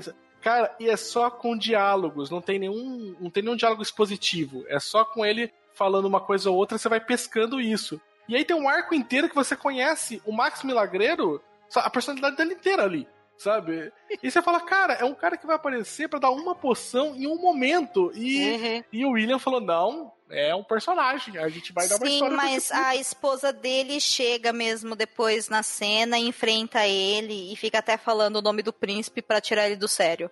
Igual acontece É, no filme. É, é, é. Ela faz isso mesmo. Mas quando ela assim, chega- Eu ri muito com ela provocando ele só falando o nome. Porque ele fala, não fala. E ela fala, fala, fala, fala. E eu, é isso aí, é assim que você faz. Mas no, no- Pelo menos eu senti no livro, que, que eu me lembro, né? Eu li ano passado também. Ele, você só. Ela, quando ela chega e fala isso, você já sacou todas as outras coisas. Ela chega só Assim, pra você já confirmar. sacou, mas caso você não tenha sacado, a cena é muito bem adaptada no, no filme. É Foi. aquilo lá mesmo, ela chega gritando, pulando e fala com todas as letras. Ele tá com medo porque ele foi expulso pelo príncipe, e ele acha que ele é incapaz, e você tem que fazer isso sim, porque é amor verdadeiro, não seja essa pessoa ruim. E aí ele fala, eu não vou fazer nada. E ela fica falando o nome dele até que o Inigo saca, né? Que o, que o que vai fazer realmente ele ajudar eles não é conhecimento dele, não é o plot do Wesley de amar a, a Buttercup, não é a história do próprio Inigo. E ele fala, você vai poder humilhar o príncipe. E é isso que faz ele fazer a Pedra da Ressurreição. Uhum. É, não, e a interpretação ficou muito boa, porque é uma cena que no livro leva algumas páginas. Na maneira como acontece no filme, ela é muito rapidinha, entendeu? Uhum. Ela é o quê? Um minuto, dois minutos, eu acho. Muito rápido. Pelo menos eu achei essa parte muito bem adaptada, como foi lá na frente, quando o Inigo tá combatendo com o Rugen. Que ele faz aquelas Uhum. apresentações múltiplas ali. Aí você percebe na hora que, ah, não, isso é uma. Ele tá, ele tá sacaneando, né? Ele tá, ele tá fazendo uma parada meio galhofa. Mas que é pra tentar representar aquela ideia toda que você tem daquelas milhões de vozes que o Inigo fica escutando, que ele tá quase morto no livro, né? E aí ele foi um jeito de representar uma outra uma outra sacada ali, né? Apesar que no filme eu achei que assim, o Inigo lutou muito mais com o Wesley do que com o do que Sim, com o Conde, né, é. cara? Não, mas no livro também ele É, luta uhum. mais com Wesley. Mas na parte do Conde, que finalmente, né, ele consegue enfrentar o cara que, que é o grande criador de quem ele é, que ele vai enfrentar o Conde, ele tem esse momento aí que ele tá machucado, e aí ele começa a ver essas vozes aí aos quais o, o Basso se referiu, né? Beleza. Uhum. No filme, felizmente, eles não colocaram isso, porque ia ficar, ó, uma bosta. Aí ia ficar Ia muito ficar horrível. ia ser horroroso, ia ser uma morte Uhum. dolorida, né? E aí, é, ele fica falando várias vezes: Oi, meu nome é Inigo Montoya, você matou meu pai, prepare-se para morrer. E ele vai falando e vai lutando. É igualzinho. Uhum. A única coisa que tem diferente é o jeito que ele mata o, o Conde, porque ele faz os cortes no rosto do Conde, tudo isso, ele fala lá que ele quer o pai dele de volta. E aí tem uma hora que ele tá colocando, né? Eu não sei o nome daquela espada, mas eu vou chamar de espada. Ele tá colocando a espada no Ah, coração do Conde. o nome também. Aí o Conde fala pra ele: Você está arrancando o meu coração, não é isso? Ele fala: Sim, porque você arrancou o meu. E aí ele tá É. realmente, né, cortando em volta do coração do Conde pra, teoricamente, arrancar o seu coração de lá. É bem. É um, é um forte. florete aquele. É, mas ele dá um nome pra espada, eu esqueci o nome. É. O, o que eu acho muito bom no filme foi a frase, né, que ele, que ele vai matando, assim, que no livro ficou do jeito que a Dor falou, que ficou muito bacana também, mas eu acho que no filme tem um impacto maior, né? Falei assim, me, pe- me peça por favor, ele, por favor, me, me ofereça dinheiro agora, ofereça dinheiro, oferece pra mim poder, ofere- oferece tudo, assim, pergunta pra mim, oferece pra mim tudo que eu quiser, ele falou assim, eu te dou tudo que eu quiser, se você quiser, ele falou assim, eu quero meu pai de volta, seu filho da puta, tá ligado? É. Eu falo, caralho, Inigo, sim, mata ele, Inigo, mata esse puto. Eu falei, nossa, tava assim, tipo, eu tava junto com eu, eu tava junto com o Inigo, ali na hora ali, tipo, do lado dele, vamos. E olha que a gente nem tem tanto do Conde no filme ao ponto de odiar ele assim, né? Porque, assim, não é mostrado a história do Inigo. A gente sabe o que aconteceu, a gente sabe que aquele- alguém que tem seis dedos matou o pai dele, mas, assim, a gente não vê. No livro, é contado a cena pela perspectiva do Inigo quando tem 11 anos. Aquele e mostra o pai faz dele falta. fazendo. Nossa, gente, assim, é outro nível, sabe? Assim, de camada de personagem e o porquê que ele fez. E engraçado, né? No livro, o Goldman ele tem um lance que ele fala que na parte de treinamento da Buttercup, ele tinha, sei lá, infinitas páginas que o Morgenstein tinha descrito e que não era interessante pra obra porque ele só quer contar as, as partes legais do livro. Beleza. E ele cortou, então, teoricamente, né, esse treinamento da Buttercup, que deve ser, imagino agora falando, que é o treinamento dela na no reinado, né, pra ela poder É. ser princesa. Mas ele contou todo o treinamento do Inigo Uhum. Montoya.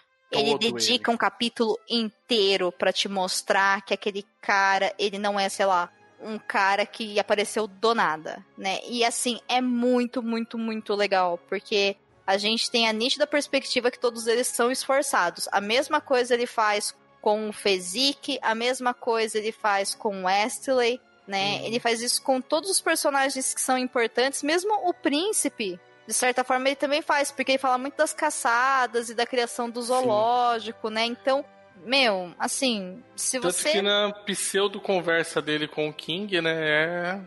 O King zoou ele por conta disso, né, tipo... Do zoológico, né? Ah, que aquele zoológico é muito inútil, né? Meu. Mas eu achei também muito legal a parte do, do treinamento do. Treinamento não. É de como que o Ashley ele conhece o Pirata Roberts. Cara, mas eu, senti muita falta da- do flashback do, do, do Inigo e do Fezik, cara. Faz, fez muita falta. A história do Fezik, principalmente, né? A história do Fezik é mó triste, né, cara? É, é. Os é. pais, ele não gostava de lutar, e os pais dele viram que ele era forte para um caralho, mas ele era muito burro, e aí não dava pra certo em nada. Quando perceberam que era muito forte, começaram pra lutar, e ele, não, não quero machucar as pessoas, e, pa- e o pai e a mãe dele, né, tipo, obrigando ele a isso, e você Uhum. fala, cara, é muito.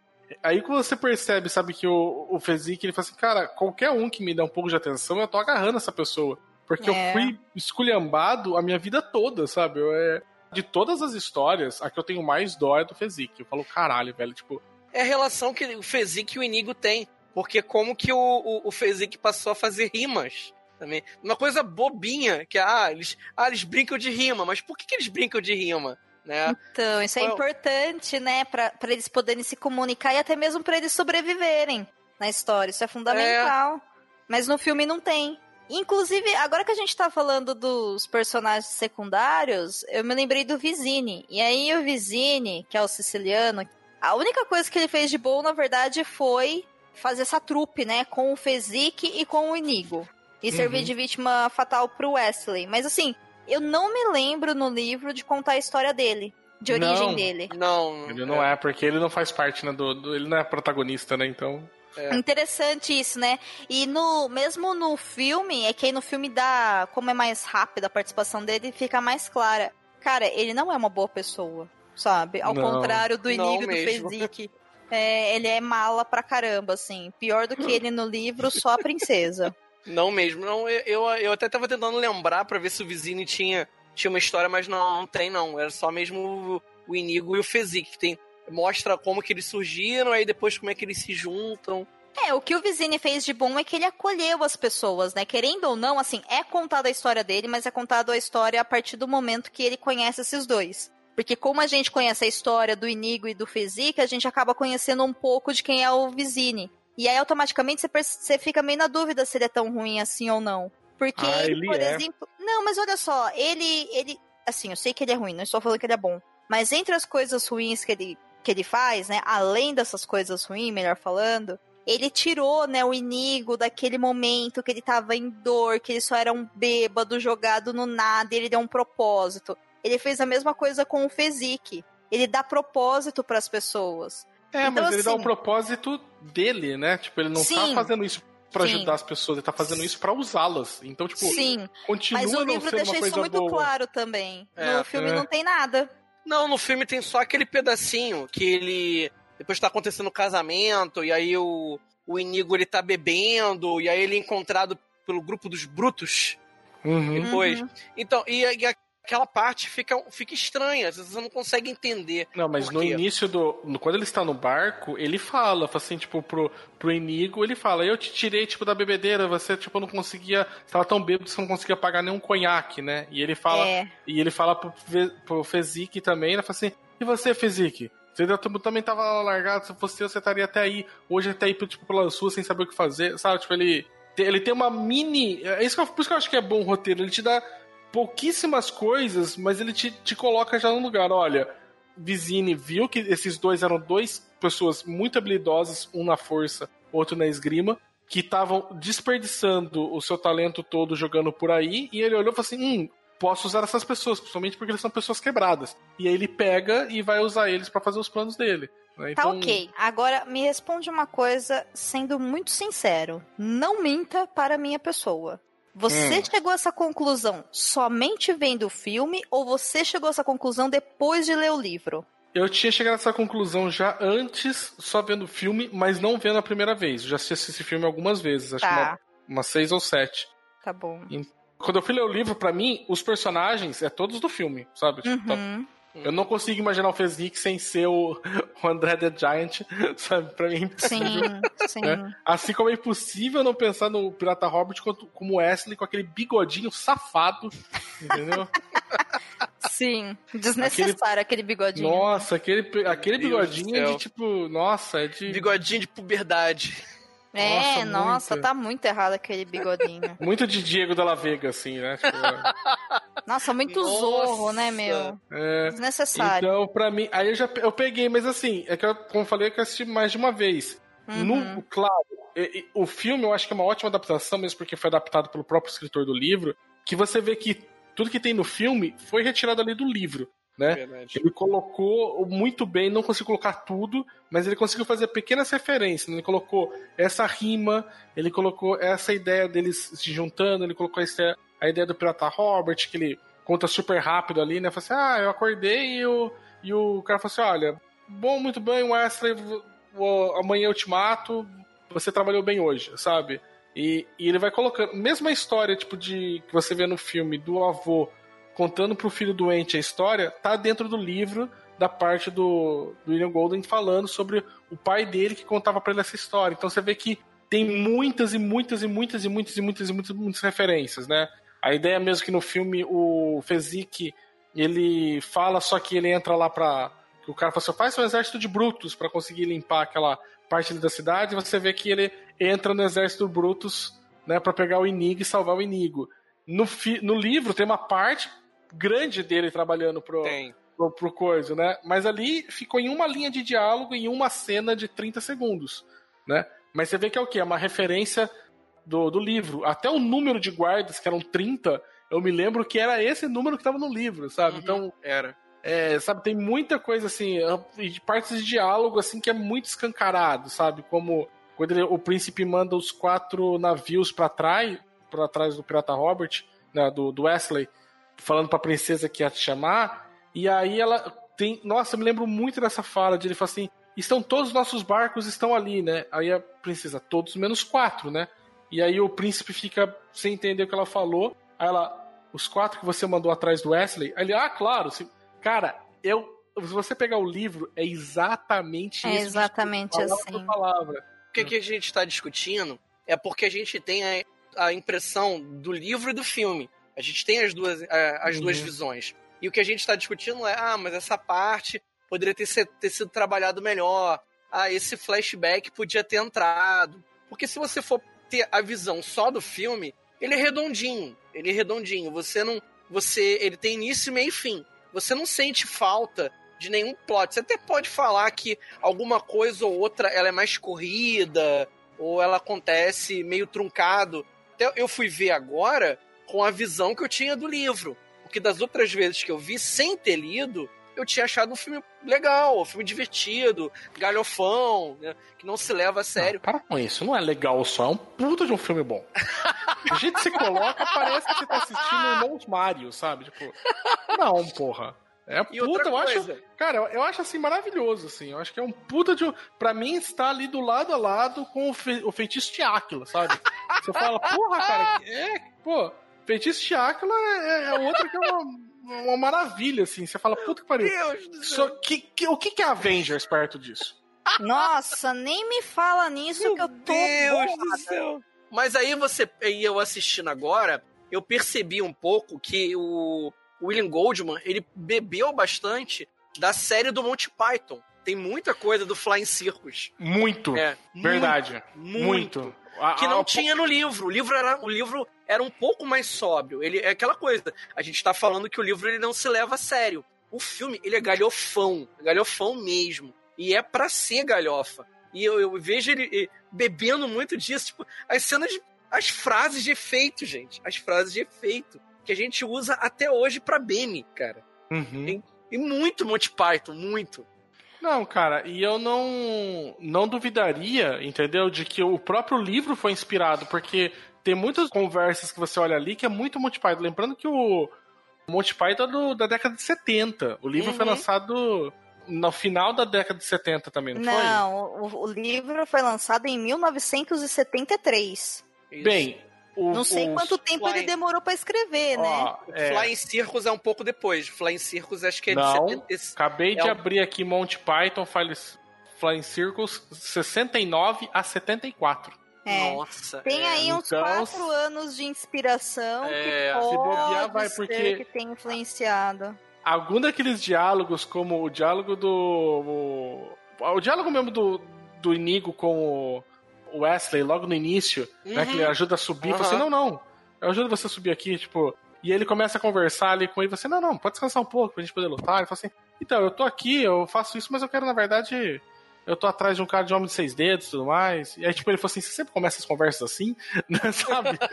Perguntando se eu tenho seis, se as pessoas têm seis dedos na mão direita, sabe? Ele, não, porque não sei o que tem. Na verdade, eu tô no negócio da vingança, né? Mas o ramo da vingança não paga bem, né? Então eu, eu faço é Maravilhoso. Pro... Sabe? É muito, sabe? Tipo, Monty Python. É uma é conversa é muito... absurda, entendeu? De se ter naquele momento. Né? Assim como, porra. Sim, gente, também, né? A gente tá. Antes que o pessoal se sinta muito na vontade de questionar o que a gente está dizendo, tudo isso daqui são suposições com base naquilo que a gente conhece. Não existe nenhuma linha que foi encontrada por nenhum de nós três, imagino que fale que o Goldman se inspirou em Monty Python, é. tá? Uhum. Vamos deixar isso bem achar, claro. Se alguém achar né? também que eu estou exagerando tudo isso daqui, eu tenho que avisar que a Domênica fez a minha abertura como o fanboy dessa, desse filme. Então, tô cagando, tá? Tô, tô assim, tô exagerando. que mal educado. tô exagerando absurdos. Nossa, mas é tudo isso assim, é. É assim, quando, quando o cara tá. Pode não ser, mas para mim agora é, entendeu? Quando ele tá escrevendo, é óbvio que ele vai pegar todas as informações culturais que ele vai ter e vai colocar na escrita dele, cara. E, tipo assim, Monty Python, na época que tava na televisão, era sucesso. Então, não é de se estranhar, ainda mais ele, ele querendo fazer um livro mais voltado para um, um lado de humor inglês, uma coisa mais, é, mais irônica, dele ter, ah, pô, lembrei de um episódio que eu via, né? Ah, ninguém tá dizendo aqui que ele nunca falou isso, nenhuma entrevista, né? Ninguém, pelo menos eu nunca vi nada dele falando alguma coisa a respeito, né? Mas é. a, a gente vai criando suposições. É, é que, por exemplo, a minha referência quando eu faço essa comparação não é Monty Python. Pra mim, a referência que vem na cabeça é o Guia do Mochileiro das Galáxias. Uhum. Uhum. Entendeu? Porque no guia, o Douglas Adams faz exatamente a mesma coisa. Ele joga na nossa cara subjetividades e situações práticas do nosso dia a dia que se encaixam. Tanto que, assim, nessa parte em específico, que o, o Homem de Preto, né, que agora a gente já falou que é o Wesley, inclusive na sinopse já foi dito, mas o Homem de Preto, ele tá subindo lá o, o monte lá, que é absurdamente alto, e aí o Inigo tá lá olhando e falando, dá para você vir mais rápido, por favor? Ele fala, então, não dá. Né? Eu tô ocupado aqui subindo.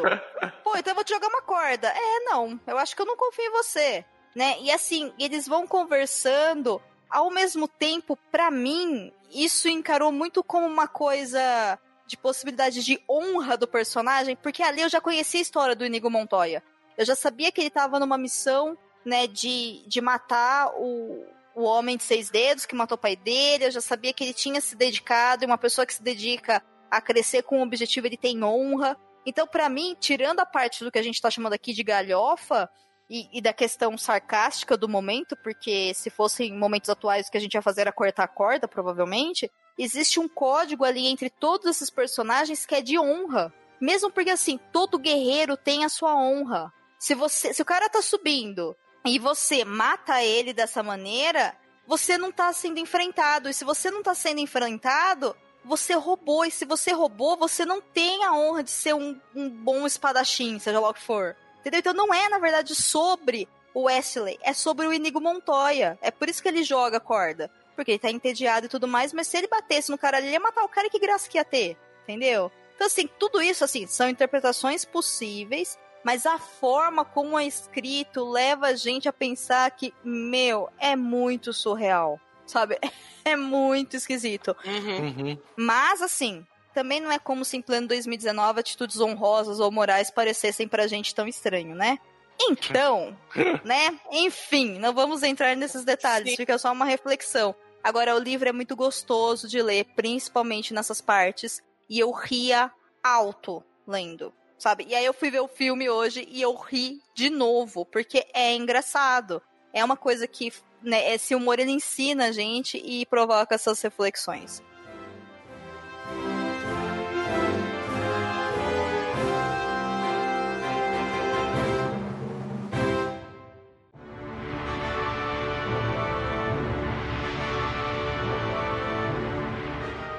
Senhor Basso, Sim. pense bem nas suas próximas palavras.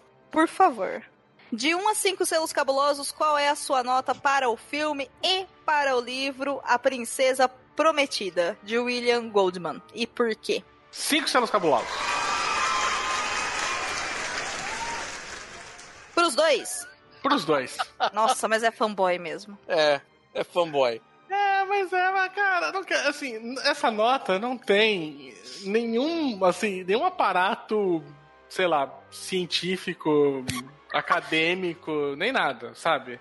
É, simples, é simplesmente, o, a- simplesmente a boca fala daquilo que o coração está cheio.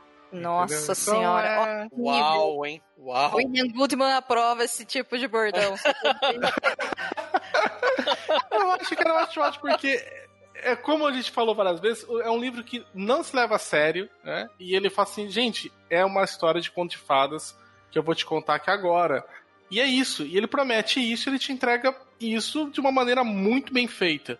né? Tanto o livro, eu acho que ele é muito bem escrito, a ponto de eu, às vezes, ter quase me confundido de ter caído na, na, na historinha dele. E também o, o filme mesmo, ele é super bem adaptado, sabe? É aquilo que uma adaptação deve ser. Não vai conter tudo que tem no livro, mas ele captura o espírito. Então, aquele espírito de aventura, de frases de efeito, de estereótipos. Eu com a Domênica discutindo durante o filme, né? Se eram estereótipos, eram arquétipos. Né? Eu acho que é mais pro lado de estereótipos, né? Porque acho que é meio exagerado.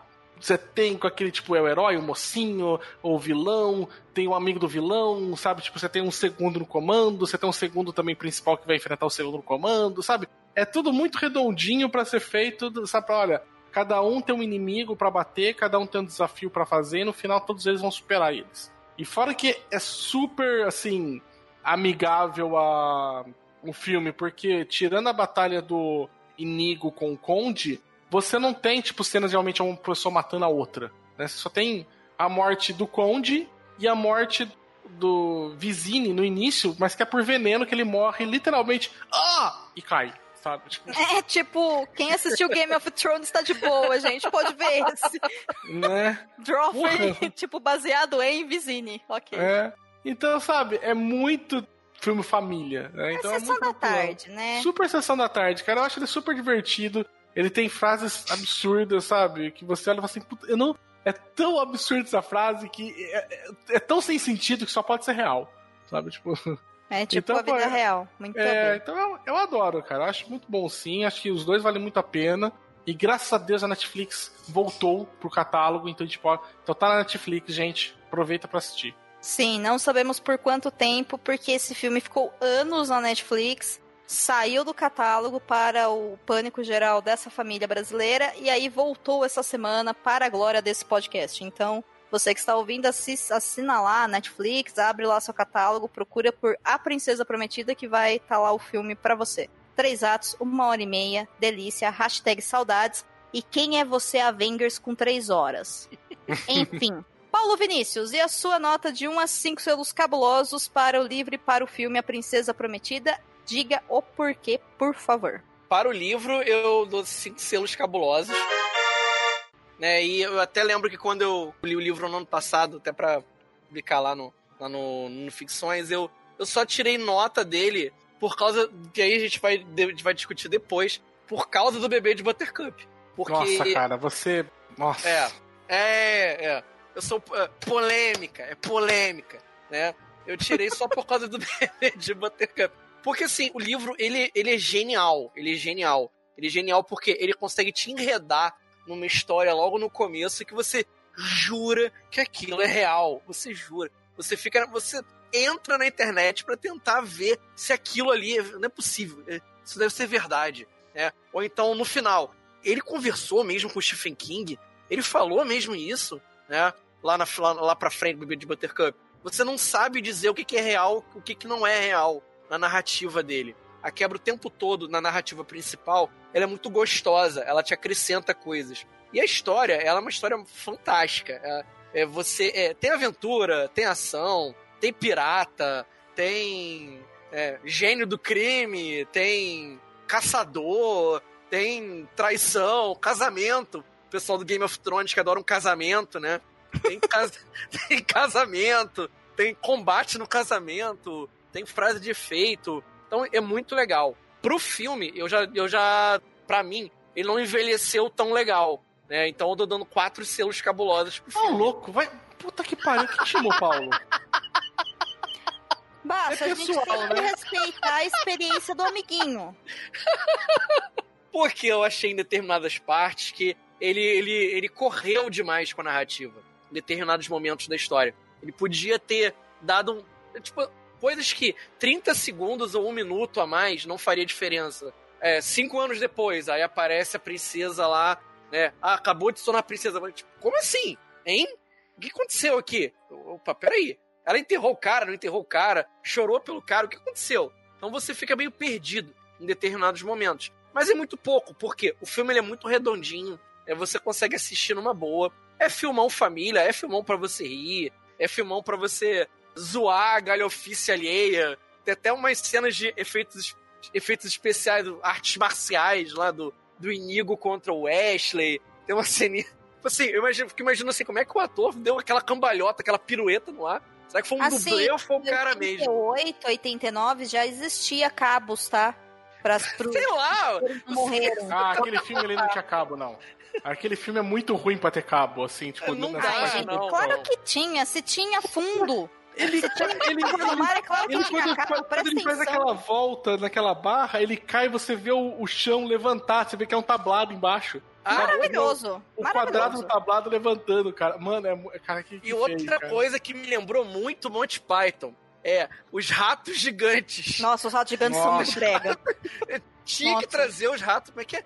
Criaturas mortais. Esqueci o nome daquilo. Deus. É, É, são ratos é normalmente grandes, se não me engano. É, é, É. RGT, eu acho que é, É, ratos, ratos gigantes de não sei o quê. Terríveis. É uma Ser coisa ratos assim.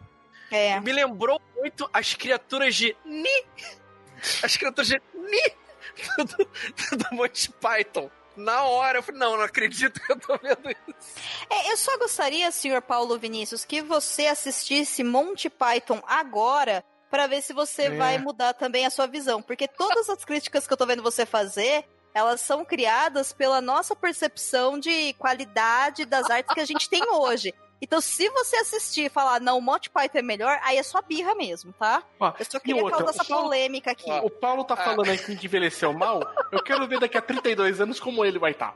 Entendeu? Ó, Não fala assim, Cara, ai como meu é é? Deus do céu, chega, eu vou dar minha nota. Python, Monty Python e o Cálice Sagrado é o filme da minha vida. Então É não assista de novo, porque senão você vai perceber que ele é um filme que, infelizmente, como todo tipo de arte, está preso ao seu momento de construção. embora a interpretação ultrapasse essa linha do tempo, gente. O nome disso é viver. É vivência. É Ou seja, conhecimento empírico. Estou ficando velho e rabugento. Sim. Sim. É o que a internet de 2019 tá fazendo com as pessoas. Mas enfim, minhas notas agora. Eu dou cinco selos cabulosos That's right. para o filme e para o livro Ufa. também.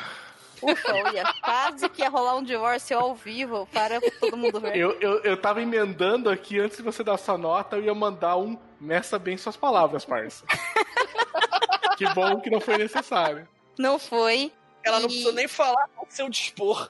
Não, nossa senhora, gente, é é uma família em risco com esse tema. Mas assim, brincadeiras à parte, eu vou explicar bem brevemente o porquê. Eu acho a história muito bem construída e eu acho que o William Goodman faz um trabalho excepcional enquanto escritor e também enquanto roteirista. Pra resumir, porque a gente já tem um programa de mais de uma hora que fala sobre tudo que tem e todas as diferenças, pra mim a experiência de ler o livro foi a experiência de estar sendo convidada a vivenciar aquela história junto com os personagens. Sejam eles o William Goldman, que está editando o livro A Princesa Prometida, escrito pelo Morgenstein, porque ele acredita no trabalho dele, ou sejam eles os personagens da história Princesa Prometida. Eu estava o tempo todo ali vivendo com ele as mesmas coisas que eles estavam fazendo. E foi um processo muito gostoso mesmo, essa quebra de quarta parede que o Paulo se referiu várias vezes. No filme isso também existe, mas existe de uma maneira muito mais sutil, porque a gente não tá acompanhando a história da criação de A Princesa Prometida, e sim apenas A Princesa Prometida. Tendo isso dito, igualmente eu dou a mesma nota para o filme, porque, primeiro, ele é um filme da década de 80, e sim, né, eu dei muita risada e fiquei com muita vergonha dos ratos, mas assim, daqui 10, 15, 20 anos, eu vou estar assistindo Avengers e vou estar falando, nossa, que vergonha. Aliás, eu estou com vergonha do Thanos e o Thanos é do ano passado ou do ano retrasado. Tá, então assim, quem vamos criticar as coisas, não é mesmo? Ele é um filme cult. Mas para uma hora e meia, eu acho que a ação e as coisas são muito bem. Tanto que assim, ó, passou rapidinho e foi uma delícia. Inclusive, ele me deu muita vontade de assistir os Goonies. Tendo isso dito também, ver o filme adulta depois de ler o livro foi como uma experiência de uma vez que eu vivenciei aquela história lado daquelas, daqueles personagens, né, daquelas pessoas que se tornaram reais naquele momento da minha leitura, da minha relação de leitura com o livro, assistir o filme era quase como que ouvir alguém contando essa mesma história para mim. Então é literalmente uma coisa que eu demorei, sei lá, 10, 12 horas sendo enxugada pela visão do diretor e, no caso, do roteirista, né, que é o próprio William Goldman, me contando os principais aspectos da história sobre a visão dele. E funcionou também bem redondinho. Então, o meu conselho e o meu pedido para você é, independente se você conhece esse livro ou esse filme ou não, assista o filme que tá na Netflix, eu acredito que você possa gostar. Pode passar para as crianças, talvez elas achem um pouco meh, dependendo da idade, né? Porque hoje a gente tem coisas com muito mais qualidade, mas leia o livro, porque o livro é muito bom. E o William Goldman é um puta de um romancista, assim. É muito legal ler a forma como ele coloca. E dá para rir ou dá para levar a sério. Isso vai depender do como você vai estar. Mas assim, leia. Vale muito a pena. E a editora Intrínseca arrasou na edição. É simplesmente maravilhosa. Maravilhosa mesmo.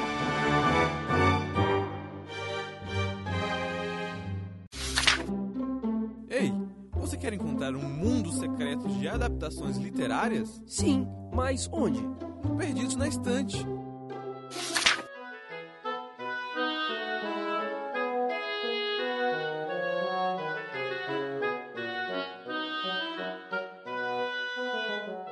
Bloco de recomendações, aquele bloquinho gostoso para você consumir alguma coisa de qualidade enquanto não sai o próximo episódio daqui a 15 dias do Perdidos na Estante. Então, bem brevemente, porque nós estamos com um tempo bem apertado, senhor Basso, qual é a sua recomendação para os nossos ouvintes hoje? Eu recomendo para vocês um calhamaço gigantesco também de fantasia do A Flecha de Fogo do Leonel Caldelo. Um livro fantástico, volume único, retratando uma história sobre um, uma antiga profecia que irá derrotar o mal gigantesco em Arton, né, um universo ficcional de RPG. Não precisa conhecer o mundo, não precisa conhecer nada antes, o livro é autocontido e é muito, muito, muito, muito bem escrito. Né? Então você pode comprar aí nas. A gente deixa o link aqui depois.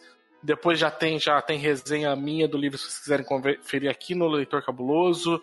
Tem podcast sobre o livro também. Então, assim, tem material para antes, durante e depois da leitura. Nossa senhora, mas também você quer que eles tenham material de recomendação até o final do ano, né? o livro tem 500 mil páginas, mas é uma boa. É, nossa. 700 páginas. 700 páginas. Pra quem lê 980 do A Fúria dos Reis do Game of Thrones, tá, tá de boa. Pra quem lê 1200 do Senhor dos Anéis, gente, na versão única É. dá pra ler. Muito bem. E você, Paulo Vinícius, que está aí todo sorridente, qual é a sua recomendação da semana? Eu vou recomendar um filme e um livro, né? Uhul, vamos lá. Filme, porque vamos, vamos aproveitar essa vibe anos 80, vamos ver Feitiço de Áquila, porque Feitiço de Áquila é bom pra caramba, né? É, é roots, é raiz, né? tem que ver. É um filme muito legal. Eu não sei se tem na Netflix, eu não sei, não sei mesmo, tá?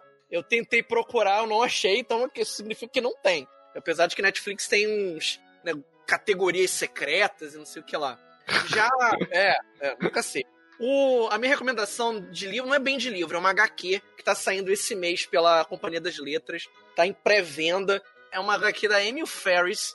A história dessa HQ ela é sensacional, porque ela conseguiu escrever mesmo depois de ela ter sofrido um, um acidente terrível. E ela, ela fez essa HQ toda, toda, toda a caneta, caneta Bic. É a minha coisa favorita é monstro. Apesar do preço ser salgado, né, desagradável para os atuais tempos modernos, né, que a gente vive, né, de, de, de crise, não sei o quê. Mas assim, a HQ é linda, é sensacional. Ela é um calhamaço. Imaginar que ela fez a, o HQ inteira em caderno, em bic, pô, isso aí já, já vale todo o preço. Aí não tá mais em pré-venda, já tá em estoque já. Eu devo tá, estar recebendo isso. Vou ver se eu tento resenhar o quanto antes, porque isso merece. A gente precisa falar dessa mulher. Muito bem, eu também vou deixar aqui então duas recomendações. Uma recomendação é uma recomendação que eu já deixei várias e várias e várias vezes, que é uma das minhas séries do coração. É uma série que me faz chorar, é uma série que me faz ter vontade de ver. E para ser sincera, só a gravação de Perdidos na Estante que me impediu de parar tudo que eu tava fazendo hoje para assistir, que é a maravilhosa da série This Is Us. Sim, aquela série que todo mundo ficou chorando a primeira temporada inteira. A gente tá na terceira temporada, ela já tá para acabar. A segunda temporada, ela é um pouco fraca em alguns aspectos, mas ela dá alguns saltos com outros personagens que são incríveis. E na terceira temporada, ela tá lidando com muitos aspectos e com coisas muito bonitas, como relação de maternidade, relação de, de casamentos e tudo mais. É uma série que basicamente fala sobre amor e tudo mais. E para você que tá assistindo já This Is Us e por acaso abandonou a série por causa do arco do Vietnã nessa terceira temporada, gente, do fundo do meu coração, eu sei que foi difícil de aguentar, eu sei que parece que tá lá à toa, mas não está. Existe depois um ou dois episódios ali que, assim, são absurdamente bem construídos e que vai explicar essa relação do Vietnã e por que isso é tão importante para a série, inclusive trazendo como eles fazem muito bem pro tempo real. Então, quem puder assistir This Is Us, assista, porque séries boas que colocam coisas boas e ajudam a gente a desenvolver empatia e humanidade são necessárias, sim. Mas aquela coisa, assista em bons dias, né? Porque a gente chora.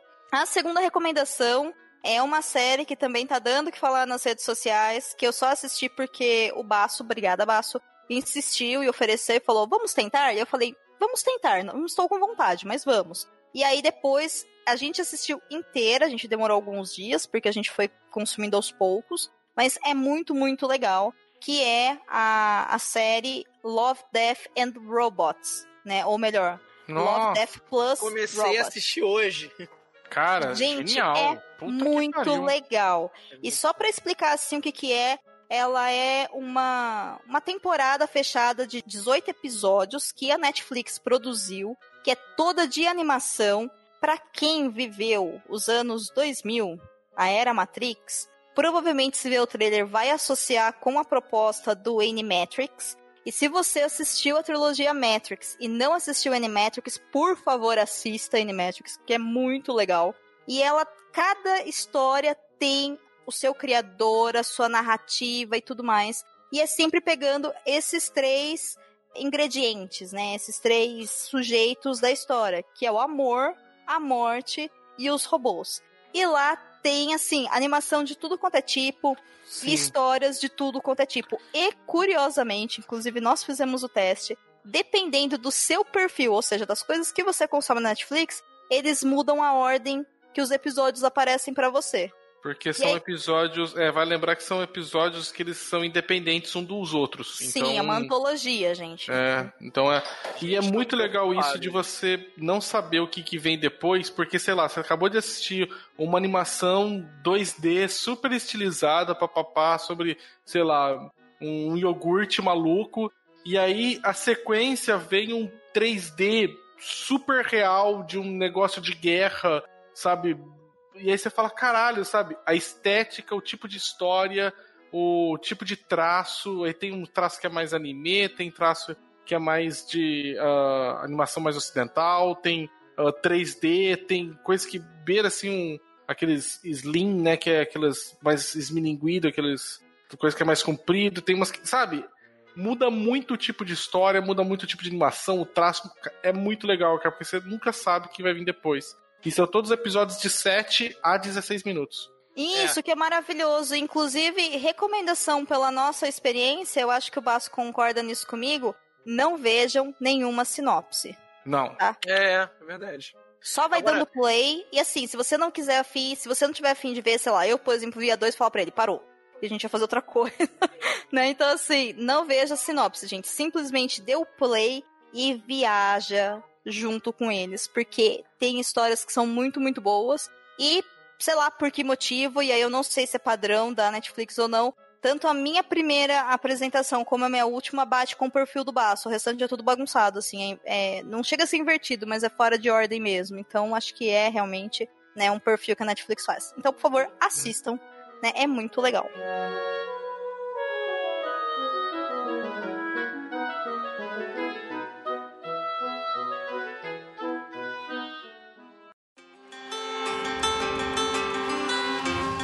Chegando então ao final de mais um episódio do Perdidos na Estante, eu só tenho muitos motivos para agradecer a esses dois rapazes que trouxeram toda a sua infância, as suas percepções atuais sobre essa obra que é tão gostosa e que funciona há tanto tempo ao ponto de há 25 anos estar no coração de milhões de pessoas. Então, sem mais delongas, muito obrigada, senhor Basso. Você é de casa em todos os sentidos possíveis e imagináveis.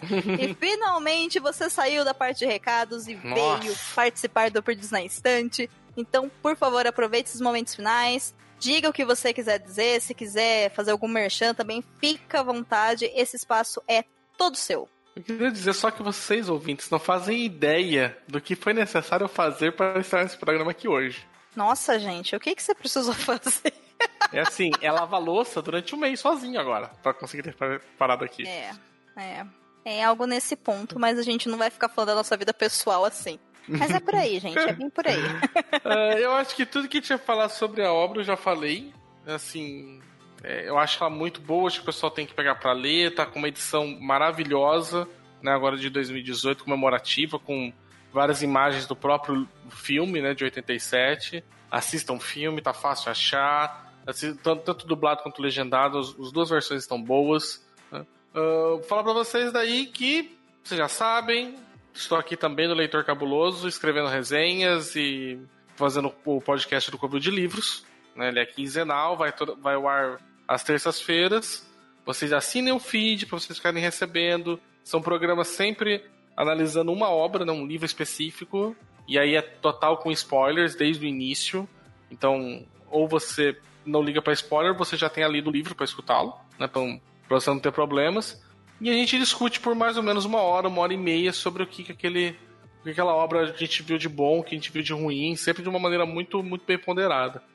Então é, é, é aqui do leitor mesmo. Acesse o Leitor Cabuloso, siga a gente lá nas redes sociais, lá no Twitter, no, no Facebook, né? Ele tá Leitor Cabuloso. né, e, fica, e assina não só esse conteúdo, quanto as resenhas, que agora, quando esse podcast já for ao ar, já vai estar funcionando normal as resenhas agora voltando a ser publicadas no leitor, então aproveita para conferir lá. Muito bem.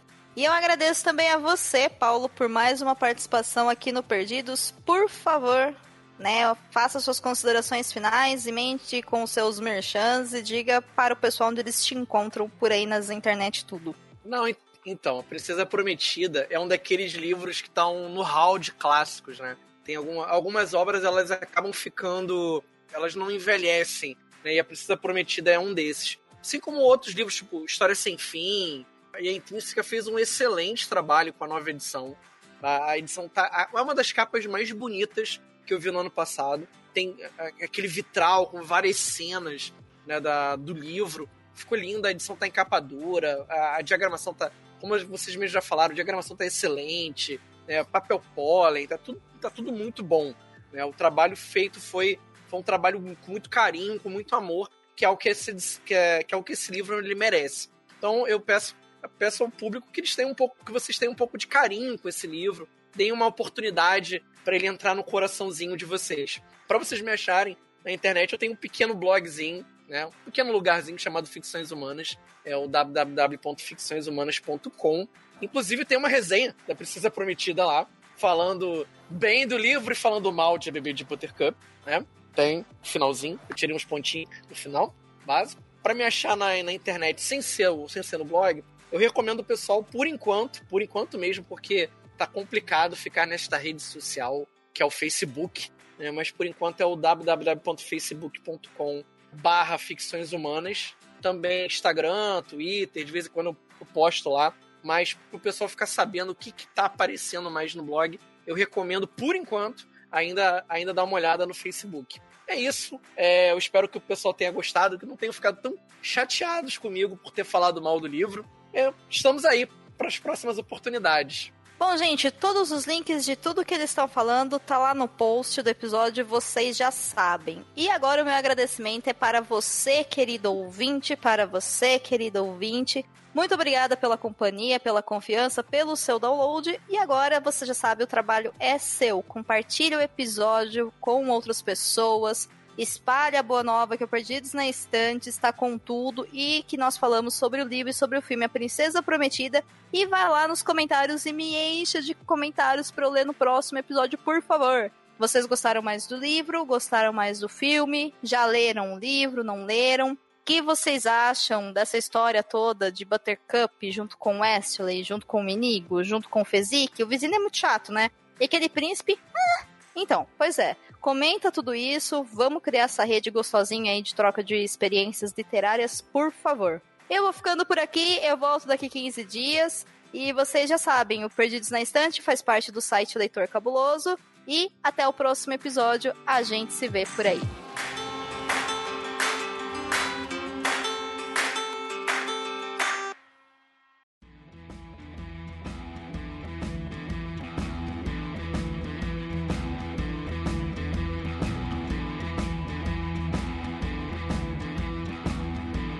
Então aqui na parte de sessão de leitura de recados e comentários, lembrando que esses comentários são referentes ao Perdidos na Estante número 27, Os Cavaleiros do Inverno, o primeiro volume da série M's escrito pela Cecília Reis. Começando então com Camila Vieira, óbvio. Óbvio. Claro. Ca caralho, velho. Tipo, a Camila, a gente vai ter que dar um presente para o final do ano de fã número 1 um agora. Venceu, venceu o Gustavo. a Camila Vieira é o Gustavo Bacelar do Perdidos na Estante, né? É. Ela diz: Fui convencida pelas meninas. Comprei os quatro volumes. Caramba. Parabéns, Cara, Camila. estou chocada, porque isso significa que nós finalmente fizemos um Perdidos na Estante sobre um livro que a Camila não leu. ah, venci na vida de indicação de livros. E eu espero que ela tenha comprado pelo link patrocinado do Leitor Cabuloso lá na Amazon. Viu? Pelo menos para favor, fazer né? a, gente, a gente ganhar um pouquinho aqui de, de verba junto. Por favor, né? Por favor. Acredito em você, Camila. Mas fico muito feliz, falando sério agora, que você tenha se interessado pelo livro e eu espero que você goste. Então, quando você ler, por favor, dá um feedback lá pra Cecília, que ela é super acessível. Eu tenho certeza que ela vai ficar muito feliz de saber o que que você achou do trabalho dela, beleza? Obrigada por ouvir e por comentar, como sempre. Patrícia Souza, outra figurinha carimbada aqui também, hein? Essa aqui foi o, o convite de livros que trouxe, viu? Eu reconheço essa daqui. Sim, Ah. ela mesma. Caramba! A gente tenta dar conta de ler os livros que tem na lista e acaba colocando mais quatro. Sinal que o programa foi bom ou eu sou facilmente influenciável. Vai saber.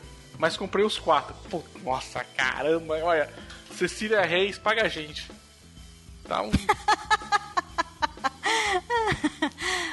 Patrícia, eu fico feliz que você tenha se interessado dessa forma e que bom que você achou que o programa foi bom e que você também é facilmente influenciável por coisas boas, tá? Então eu prometo que tudo que tiver aqui no Perdidos vai ser para aumentar a sua lista, mas para melhor, nunca para pior. Obrigada pelo comentário, pelo seu download e eu espero então o seu comentário no episódio de hoje, que eu tenho certeza que você vai gostar também. E o nosso último comentário é de Áureo J. Ah, já tô com ele em e-book. Mas já deveria ter lido, ainda mais agora depois de ouvir esse episódio. Mesmo sem ler, é seu tipo de livro que desperta a vontade de indicar para as pessoas. Tenho até os nomes em mente. Gente, tá. Cês, eu não vi o episódio, mas vocês estão de parabéns, hein? E tá todo mundo comprando, ou indo comprar, ou pegando pra ler, ó. Fizeram, fizeram É. o trabalho. Fizeram a lição de casa direitinho. Muito obrigada, Áureo. Eu espero que você leia agora, né, incentivado pelo programa, e que você sim indique para outras pessoas, com base na sua experiência de leitura, até mesmo com os nossos depoimentos no programa. E para você, senhor Basso, você deveria ouvir esse programa e ler esse livro também. Eu acho que você pode gostar. Ele é de fantasia, ele é, ó, muito bacana mesmo, muito gostoso. Bom, gente, esses foram os recados do Perdidos na Estante referente à última edição, né? Que nós falamos lá sobre os Cavaleiros do Inverno. E eu conto agora com vocês que chegaram até aqui para enviar os comentários no site ou através do e-mail cabulosocast.gmail.com para que nós tenhamos comentários sobre o livro e sobre o filme A Princesa Prometida para ler no próximo episódio. Lembrando que o próximo episódio sai em 15 dias, então tem que dar aí né, uma corridinha para comentar para dar tempo de ler no final do episódio, tá bom? Então é isso, missão cumprida? Missão cumprida. Então é isso aí, até semana que vem. Semana que vem não, né? Até Não, daqui 15 dias. dias. Tá Tchau. difícil hoje, hein, gente? Tchau!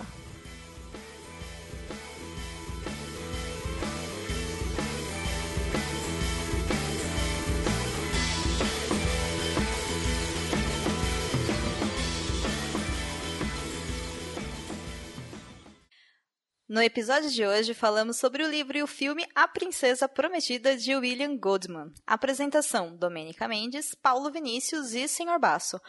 Pauta: pré-produção, pré-edição e pós-produção: Domênica Mendes. Edição de Alice Santos.